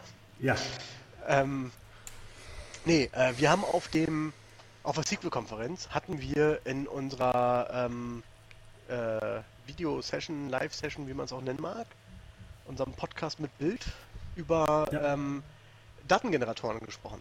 Übrigens, vielleicht ganz Ähm. kurz, wenn ich da nochmal einhaken darf. Wer äh, sich das gerne mal angucken will, das ist auf der Pass-Webseite, also sqlpass.de, ist das halt äh, verfügbar inzwischen. Das heißt, ihr könnt euch dort das komplette Video anschauen. Und äh, wer uns nicht kennt, der wird dann auch sogar äh, die möglicherweise interessante oder erschreckende Erfahrung machen, halt zu sehen, wie wir aussehen. Ähm, ich werde es auch nochmal verlinken. Auch an Also, dieser Stelle ein Sorry dafür. Aus Ja. und Wa- Was? Nix, alles gut. Okay. In Summe sehen wir drei so alt aus, wie wir sind. Tillmann und ich sehen jünger aus. So, Eine so. Textaufgabe. Dreisatz. Das ist ja der Unterschied zwischen Median und Durchschnitt. Schön, dass Ben mich wenigstens verstanden hat. Ei, ei, ei, ei, ei. Ja, mit dem Also, Alter höre ich nicht mehr so gut. Bitte? Mit dem Alter höre ich nicht mehr so gut. Bitte? Mit dem Alter, aber lassen wir das. So, kommen wir zurück zum Thema Datengenerator. Du hattest was erzählt Datengenerator. zu äh, Redgate. Ja, richtig. Also es gibt ja von Redgate diesen Datengenerator, wo man halt viele Möglichkeiten hat, einfach mal Testdaten zu generieren. Genau, und was war da nochmal so ein bisschen unser Diskussionspunkt, falls du dich dran erinnern kannst? Äh, nee, mit dem Alter, mit dem Gedächtnis und so ist auch schwierig. Ah. Also Gabi und ich hatten darauf verwiesen, dass äh, Datengeneratoren, so wie Redgate es hat, ja eigentlich schon ziemlich cool sind, Ja, aber ja einen trotzdem vor das Problem stellt, wenn man mal wirkliche Tests machen möchte, dass die Daten ja ähm, eigentlich zu sauber sind, die man generiert. ah, richtig. Ja, ja, okay. Hm? Ja. Ich erinnere mich. Das war entsprechend ähm, so unser Punkt dabei. Und ich bin die Tage jetzt auf ein, ähm, auf ein Projekt gestoßen bei GitHub, was den äh, schönen Namen Bogus hat. Okay. Ähm, den Link packst du mal auch einfach, ähm, Ja. denke ich mal, mit in die Kommt in die Show. äh, Shownotes rein. Ähm, und Bogus ist eine C-Sharp-Bibliothek. Was? Eine C-Sharp, nein, Entschuldigung, es ist eine .NET-Bibliothek, die man in C-Sharp, F-Sharp und auch in VB.NET nutzen kann. Ah. Ja. oh Mann. Ähm, ist äh, ein Port von einer ähm, JavaScript-Bibliothek, ähm, Faker.js und ähm, ja, gibt es halt jetzt entsprechend für .NET und hat die Möglichkeit, dass man relativ ähm, cool damit Daten erstellen kann. Du kannst halt ähm, Enumeratoren anlegen für zum Beispiel Gender oder sowas. Ähm, du kannst ähm, Arrays anlegen, wie, ähm, also jetzt in dem Beispiel, was wir haben, zum Beispiel kannst du sagen, ich habe ein Array von Fruits und dann kannst du ein paar Früchte angeben und dann kannst du dir einfach jetzt so eine Order-Tabelle ähm, erstellen lassen und er greift dann automatisch aus diesem Array, was du zuvor angelegt hast, mit diesen Orders, greift er irgendeins randommäßig raus, wenn du es hast. Ähm, und kann dann so mit verschiedenen Regeln deine Daten entsprechend füllen. Das heißt, du kannst halt ähm, irgendwelche Sachen einfach hochzählen, ähm, um eine fortlaufende ID zu haben. Du kannst halt randommäßig eine Zahl generieren lassen zwischen irgendwas. Du kannst ähm, die äh, aus dem Array irgendwas rauspicken. Du kannst aber auch sagen, zum Beispiel, dass du für gewisse Werte einen gewissen Prozentsatz haben willst, ähm, der nicht null sein soll und gewisser Prozentsatz, der zum Beispiel null sein soll. Okay. Ähm, das heißt, du hast da die Möglichkeit und kannst ähm, mit diesen verschiedenen Regeln, ähm, die du angeben kannst, musst natürlich alles in der .NET-Programmiersprache deiner Wahl ähm, entwickeln. ja, die nicht bei mir ähm, vb.net ist, ja? Genau, und äh, dann kannst du damit ähm, deine eigenen Regeln definieren und damit deine eigenen Daten ähm, ausgeben und das Ganze dann als JSON, CSV oder sonst was abspeichern. Und das fand ich schon mal ziemlich cool, weil das ähm, gerade mit diesem hier, mach mal 90% nicht null oder so weiter, finde ich schon ganz cool. Was aber dann auch noch hinzukommt, das Ganze unterstützt auch noch verschiedene ähm, Lokalisierungen. Das heißt, du kannst auch noch mal sagen, die Daten, die herauskommen, sollen zum Beispiel in Deutsch sein oder in äh, Griechisch, in Englisch, ähm, Deutsch, Österreichisch oder sonst was. Was es halt alles an Lokalisierung gibt. Und es gibt vorgefertigte ähm, äh, ja, Entitäten im Endeffekt, ähm, dass du zum Beispiel sagen kannst, ich brauche hier City-Namen drin, ich brauche hier äh, Country-Namen drin, ich brauche hier Vornamen drin, Nachnamen drin, sodass er da auch schon entsprechend Werte quasi hat, ähm, die er damit ausgeben kann. Ähm, du kannst sagen, ich brauche hier einen Amount und dann gibt er dir irgendeinen Random-Wert an ähm, für irgendeinen Amount oder eine Currency oder eine Kreditkartennummer und solche Sachen. Das finde ich schon ganz cool. Das ist äh, eine Open-Source-Lizenz. Ähm, Bogus heißt das Ganze und damit kann man sich dann im Endeffekt seine Daten erstellen und das dann äh, auch im großen Umfang, wie man es entsprechend braucht. Ein Qualitätsbeauftragter geht in eine Bar und bestellt minus zwei Eindechsen.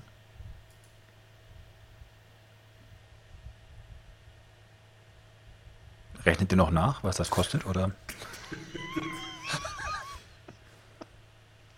Ich glaube, der, der hat schon zu viel von seinem Bier gehabt. Jetzt äh, löse auf. Das ist ähm, äh, ein, eigentlich ein, ihr kennt ihn offensichtlich, ein weit bekannter ähm, Scherz unter so Data Quality ähm, Freunden. Deswegen dachte ich, dass zumindest du ihn kennst, ähm, mein lieber äh, Tillmann. Nee. Weil eben genau das sowas ist. Ähm, normalerweise, wenn Endanwender irgendwas testen, machen sie irgendwas Sinnvolles und so ein Data Quality Beauftragter, der sagt dann eben so, da geht er mal in eine Bar und macht eine Order mit äh, minus zwei Stückzahl. Kann in der Bar eigentlich schon mal nicht passieren, aber vielleicht kann ich es ja eingeben. Ähm, so. Und irgendein Produkt, das es da gar nicht gibt. Ah.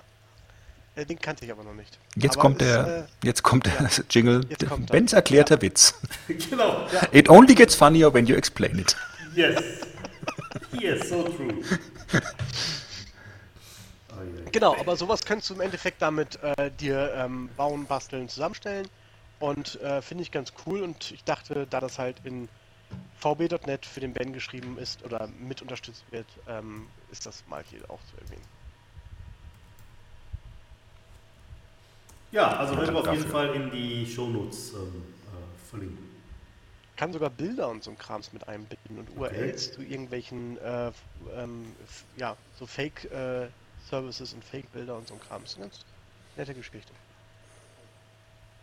Gut, Wahrscheinlich ist so dieses Hörbuch entstanden, von dem du berichtet hast. das kann gut sein, ja. Dann durch die Azure Voice API. Also das bam. Ganze findet ihr unter https github.com. Okay. Äh, Ist da ja, auch eine GUI drin als Parameter? nee, leider nicht. Ah. Naja, wobei das ist ja das Schöne, du kannst ja an fast jede URL einfach eine GUID irgendwie in einem Parameter dranhängen, mit dem die Webseite halt nichts tut, aber es macht die Eingabe dennoch umständlicher. Das, Das stimmt cool. natürlich. Das sind äh, Sch- Scherze, die du deinen Mitarbeitern schickst, ja? Richtig. Aber nur bei Systemen, wo, wo sie keine Zwischenablage übertragen können. Ja, so als Screenshot. Hier ist die URL. Ja. Wichtig gewesen wäre nur der Servername, den Rest macht er selbst.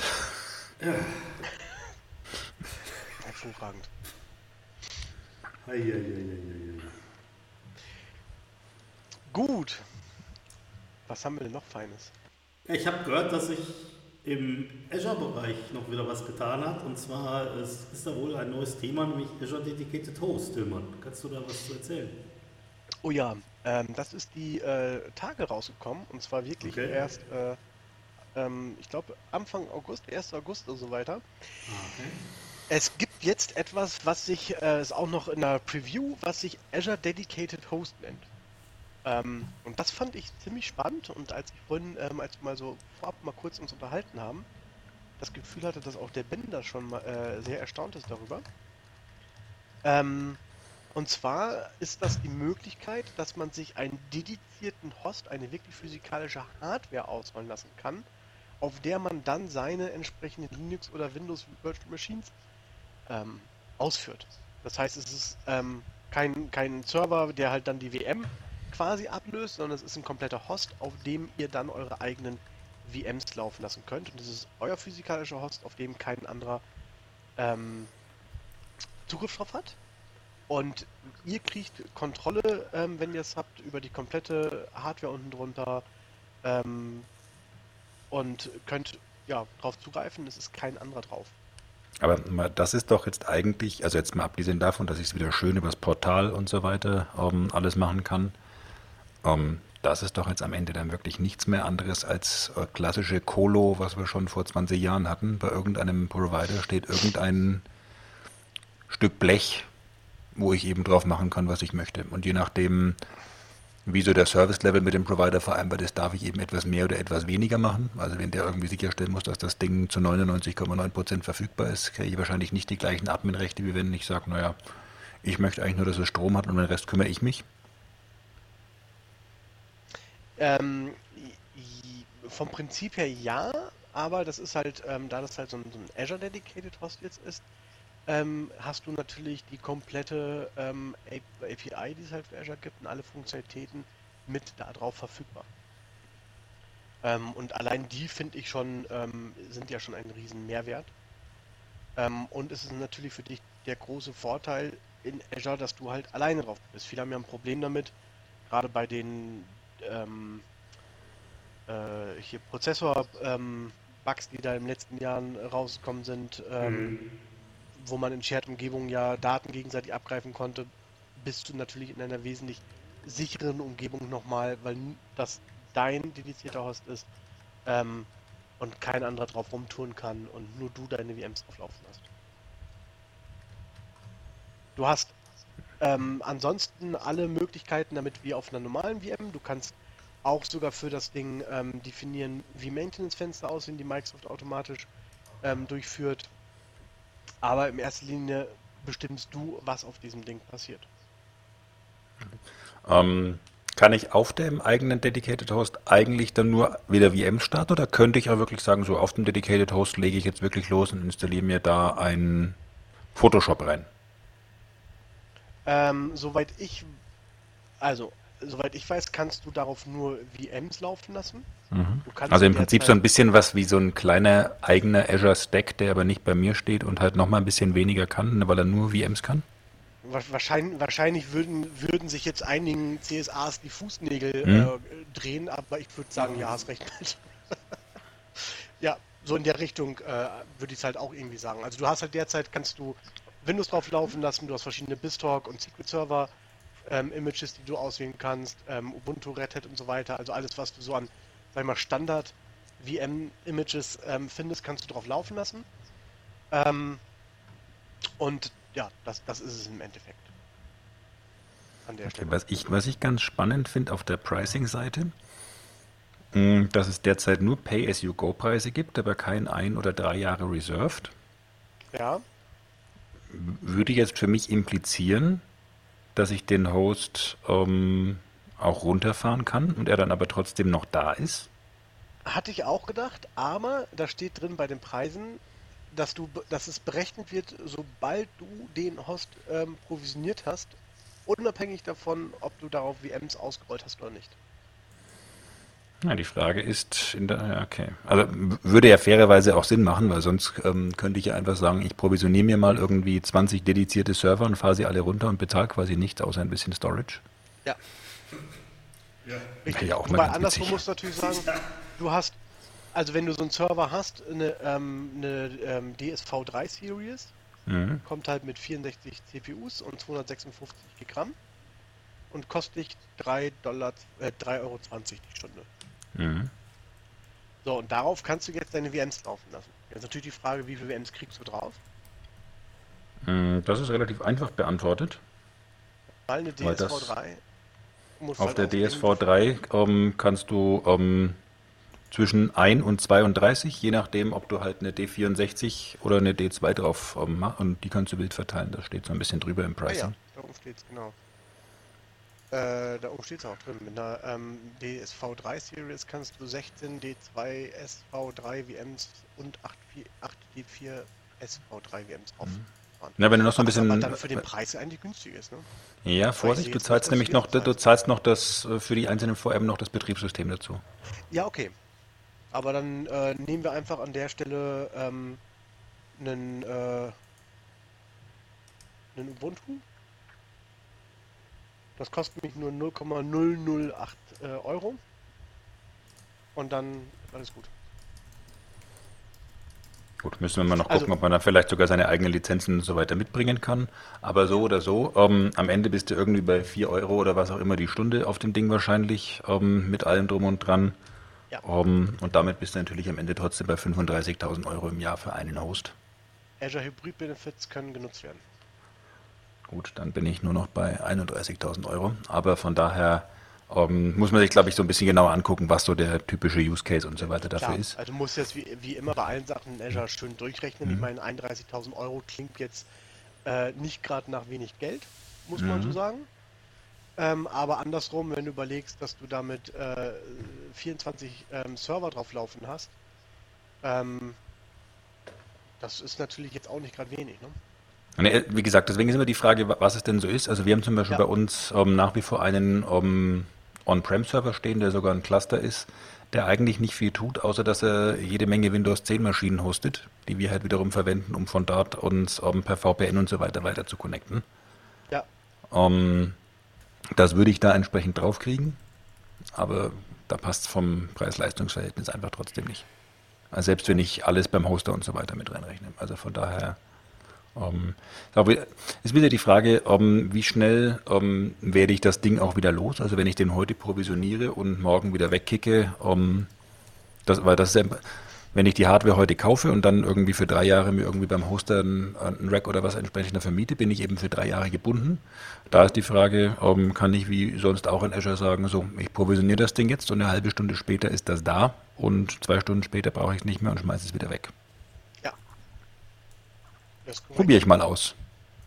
Das ist korrekt, ja. Ich meine, wenn du schöne, schöne PowerShell-Skript dafür schreibst, dann stellst, erstellst du automatisch den Host, erstellst deine ganze Maschine da drauf und lässt deinen Workload laufen und dann schmeißt du alles wieder weg. Richtig. Also, finde ich schon eine, eine sehr coole Geschichte. Wobei, bei solchen Sachen muss man sich halt die Frage stellen, ob man wirklich dafür dann den Host unten drunter braucht, wäre wieder ein Rechenbeispiel und ob es nicht Sinn macht, direkt die ganze Maschine so laufen zu lassen. Also ich denke, der, der, dieser Aspekt mit äh, so Security, aus Security-Richtung, ähm, dass man das wirklich auf seiner eigenen Plattform hat, ähm, das ist, glaube ich, mit das, woran man da Ja. denken sollte. Ich auch. Ähm, aber fällt mir gerade dabei ein, noch was ganz anderes, weil du das vorhin gefragt hattest, kannst du da auch dein äh, Photoshop drauf laufen lassen? Mhm. Könnt ihr euch noch daran erinnern, vor lange, lange ist es her, mit Sicherheit auch schon drei, vier, fünf Jahre, da gab es doch ähm, irgendein eine Terminal-Virtualisierung unter Azure, Ja. Mhm. die sie abgeschafft haben und dafür haben sie gesagt, nutzt Citrix. Ich erinnere mich dunkel, ja. Du hattest sowas auch bei dir mal laufen, Frank, ähm, in deiner Umgebung. Nicht in Azure, sondern in, deiner, in deinem eigenen äh, Rechenzentrum quasi. Habe ich immer noch im Terminal-Server. Ja, aber das hieß doch, wie hieß denn das, dass du Apps nur eine Apps-Virtualisierung hattest? Macht der Terminal-Server. Du kannst mit dem, äh, du hast halt die Möglichkeit, dass du über den Terminal-Server im Prinzip auch ähm, Apps virtualisieren kannst. Okay, ich dachte, das hätte noch einen speziellen Namen. Ähm, Remote Apps oder irgend so ein Blödsinn. Ja, ich glaube, die Dinger, die heißen Remote Apps und äh, das heißt ja auch nicht mehr Terminal Server, das heißt ja inzwischen ähm, Remote Desktop Remote Services. Desktop Services, genau. Ja. Aber Remote Okay. Apps heißen halt diese Teile und im Endeffekt, was er macht, ist, er schickt dir einfach nur das Fenster rüber, ohne dass er den Desktop mitschickt. Genau. Genau. Und es gibt nämlich jetzt ähm, äh, einen, den Windows Virtual Desktop in der Preview. Okay.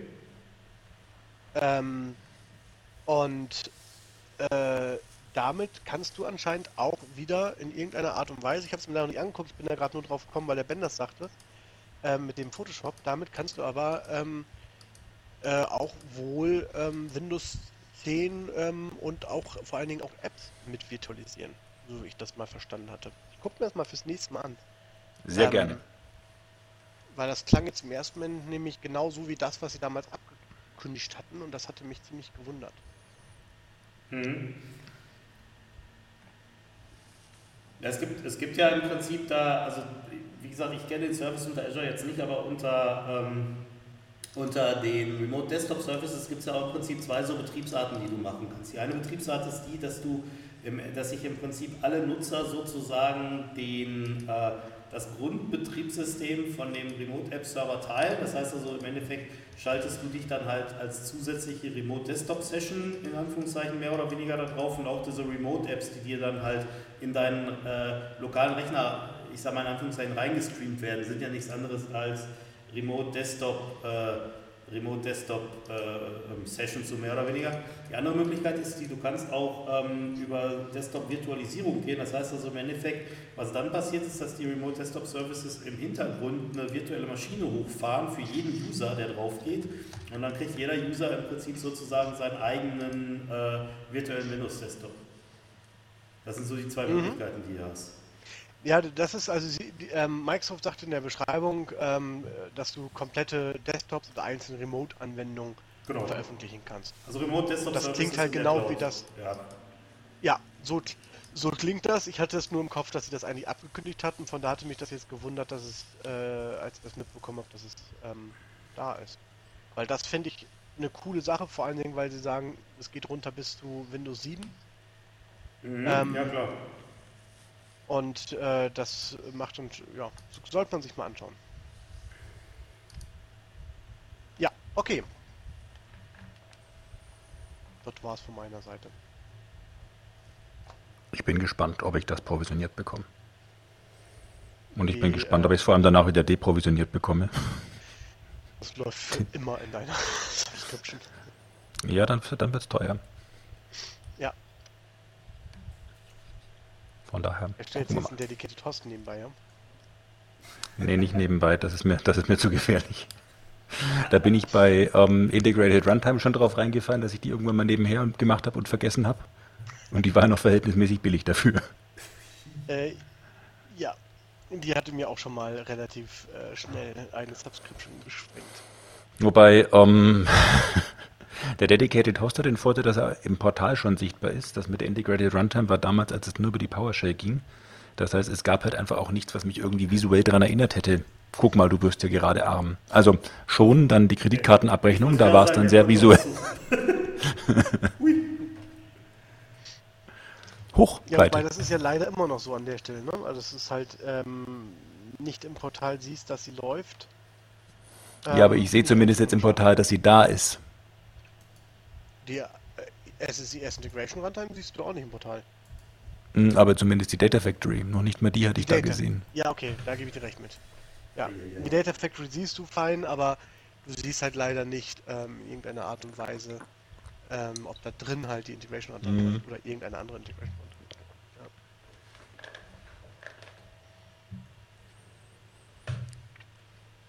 Ja. Jawohl. Gut. Ähm, wir haben übrigens einen Zuhörerwunsch, Frank.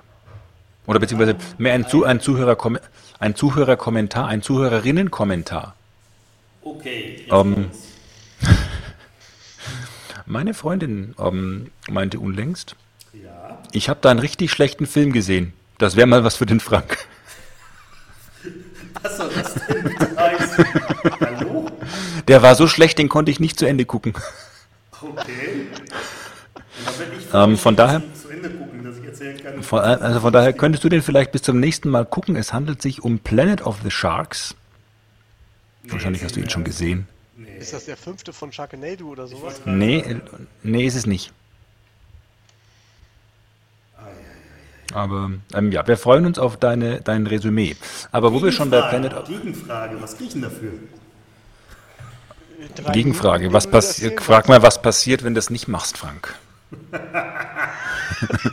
Lass mich raten, dann kommst du nicht zum Grillen. Äh, Moment, ich muss jetzt kurz überlegen. Das ist ja immer diese, diese Bestrafungen, die am Ende irgendwie. Moment mal. Also äh, nach den hm. Bildern, Frank, ähm, würde ich dir an deiner Stelle gucken. Genau. Er ist, äh, macht fast so einen guten Eindruck wie den anderen, den du letztens da irgendwo bei ähm, WhatsApp gepostet hattest mit der Kettensäge und dem Wald. Kettensägewald, WhatsApp. Ich du hattest irgendeinen Trailer von irgendeinem Film gepostet. Du hattest, ich weiß, du hattest irgendeinen Trailer von einem Film gepostet, wo irgendwelche ähm, Teenies im Wald gecampt haben und so ein paar Hillbillies äh, mit Ah, Kettensägen sind. ja, ja, ja. Ähm, na, wie hieß der nochmal? Genau. Ich hab's gleich. Ja, ja. Tucker and Dale vs. Evil, ja, ja. Der ist cool übrigens. Der ist wirklich hervorragend. Ja. So, Was gibt's denn an anderen Filmen?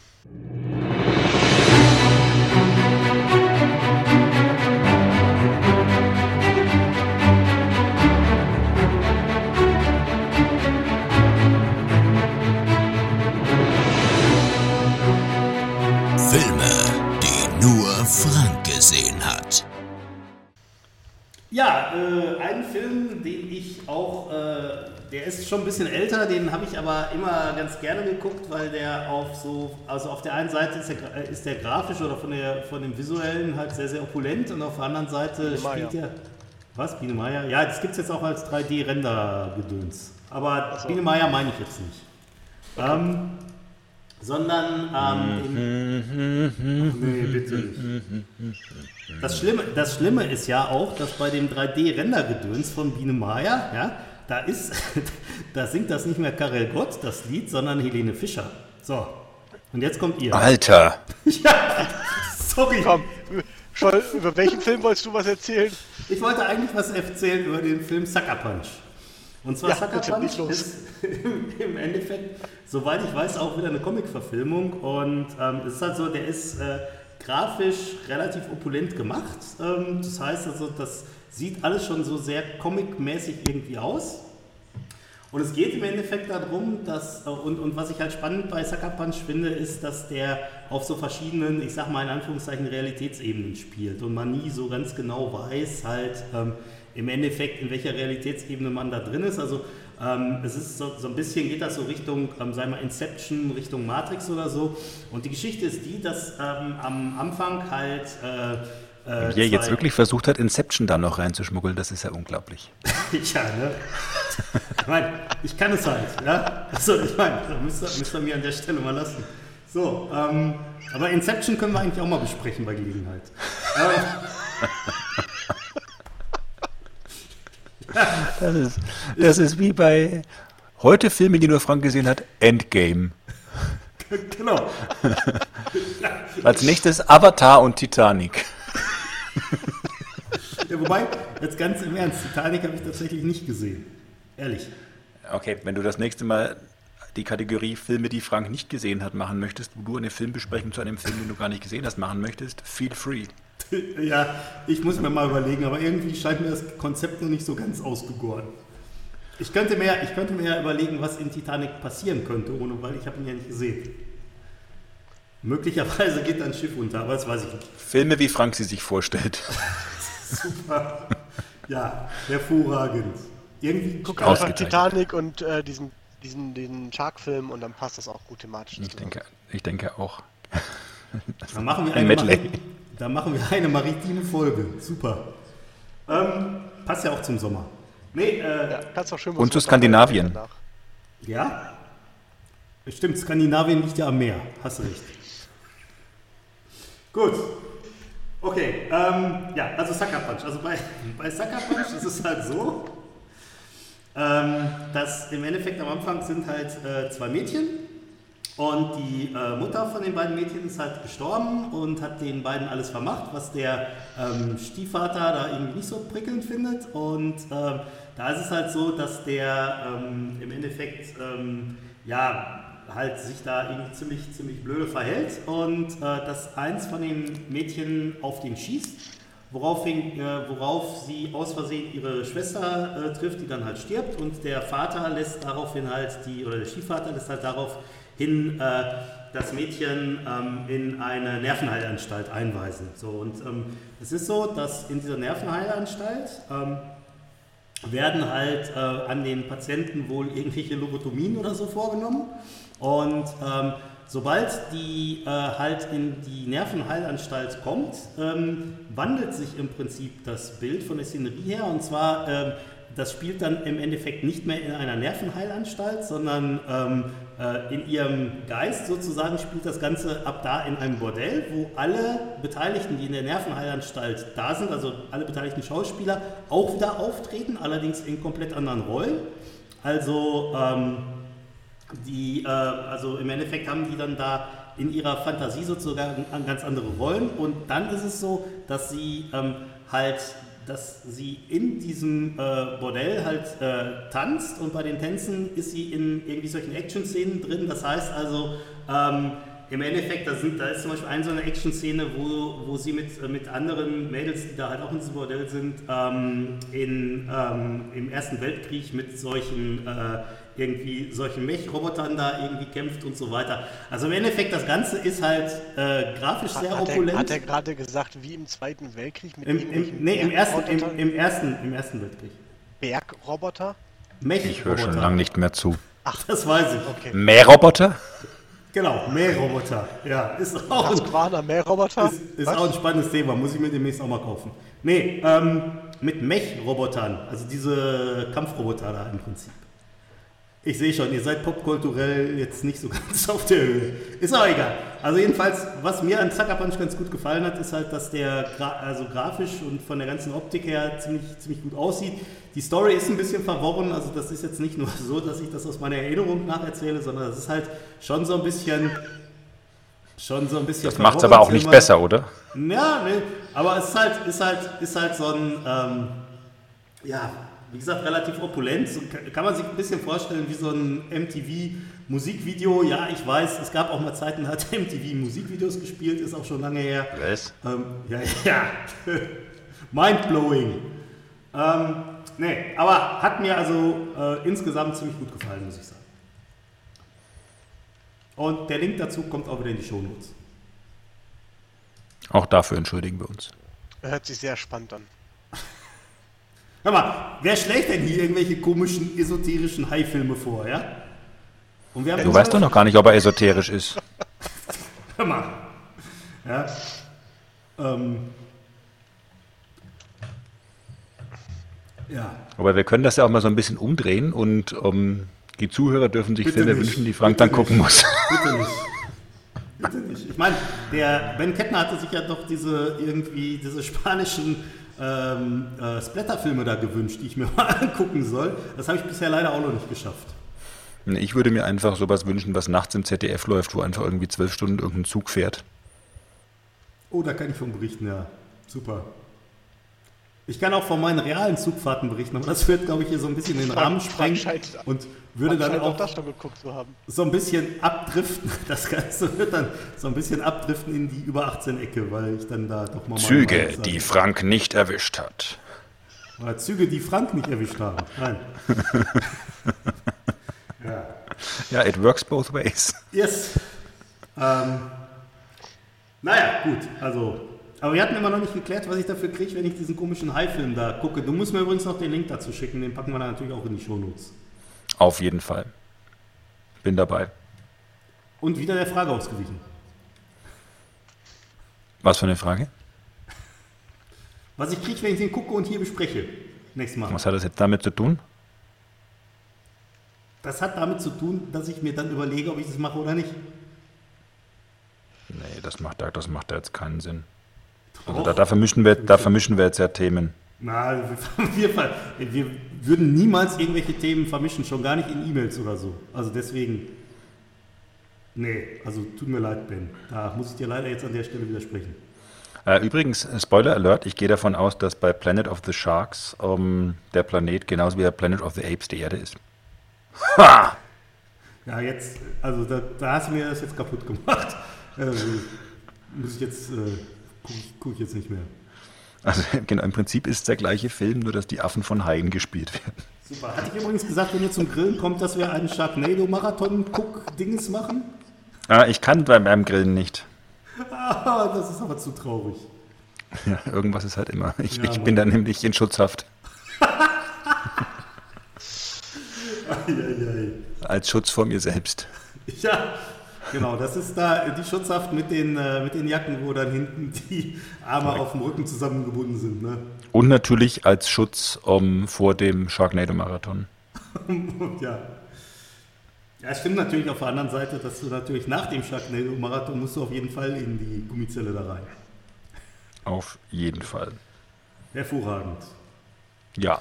Also, wenn das keine weisen letzten Worte sind, dann weiß ich Nein, ja auch nicht mehr, meine nicht. Lieben. Also, Also- ich meine, Was? Du hast eine Frage gestellt, ich habe die beantwortet. ähm, es war eine Suggestivfrage. Ach so, ich dachte, das, ja. Ich dachte, es wäre eine rhetorische Frage gewesen. Auch. Eine Ein Stilmittel, Ja. um hier etwas Stil hineinzubringen, aber das, ich meine, dazu sind mir alle Mittel recht, aber was soll ich sagen? Ah, ah, ja. Ja. Tillmann, hast du denn noch weisere letzte Worte? Nein. Ja, dann würde ich sagen, Außer dass Island Um. zu Skandinavien gehört, habe ich nichts mehr zu sagen. Naja, Aber das nicht lässt zum- sich aber diskutieren. Hallo. Ja, aber nicht zum echten. genau. Das ist korrekt. Ah, ja, Nicht ja. zum echten. Das sagt ihr mal den echten Isländer. Okay. Ne, sonst habe ich auch nichts mehr. Wunderbar. Der echte Isländer ist der echte Isländer und kein echter Skandinavier. Ich denke, das ist wie Franken und Bayern, aber das würde jetzt doch deutlich den Rahmen sprengen. Von daher, meine Herren, recht Ich hab herzlichen Dank. Es eine war Frage an der Stelle. Ist der echte Nein. Isländer nicht so ein Pony-ähnliches Pferd? Das können wir mal den Ansgar fragen. Das, das wäre jetzt auch in der Tat. Den Ansgar, der Aski heißt? Genau. Wir beenden mal hier die Folge. Es, es, Das mit den Tarnnamen nimmt langsam überhand. In der Tat. Die Herren, die Zuhörer, euch allen ja. recht herzlichen Dank. Den Zuhörern Ich fürs Durchhalten, Ja, absolut. den beiden, die jetzt noch zuhören und bis zum nächsten Mal. Bis zum nächsten bis Mal. dann. Tschüss. Ciao, ciao. Tschüss.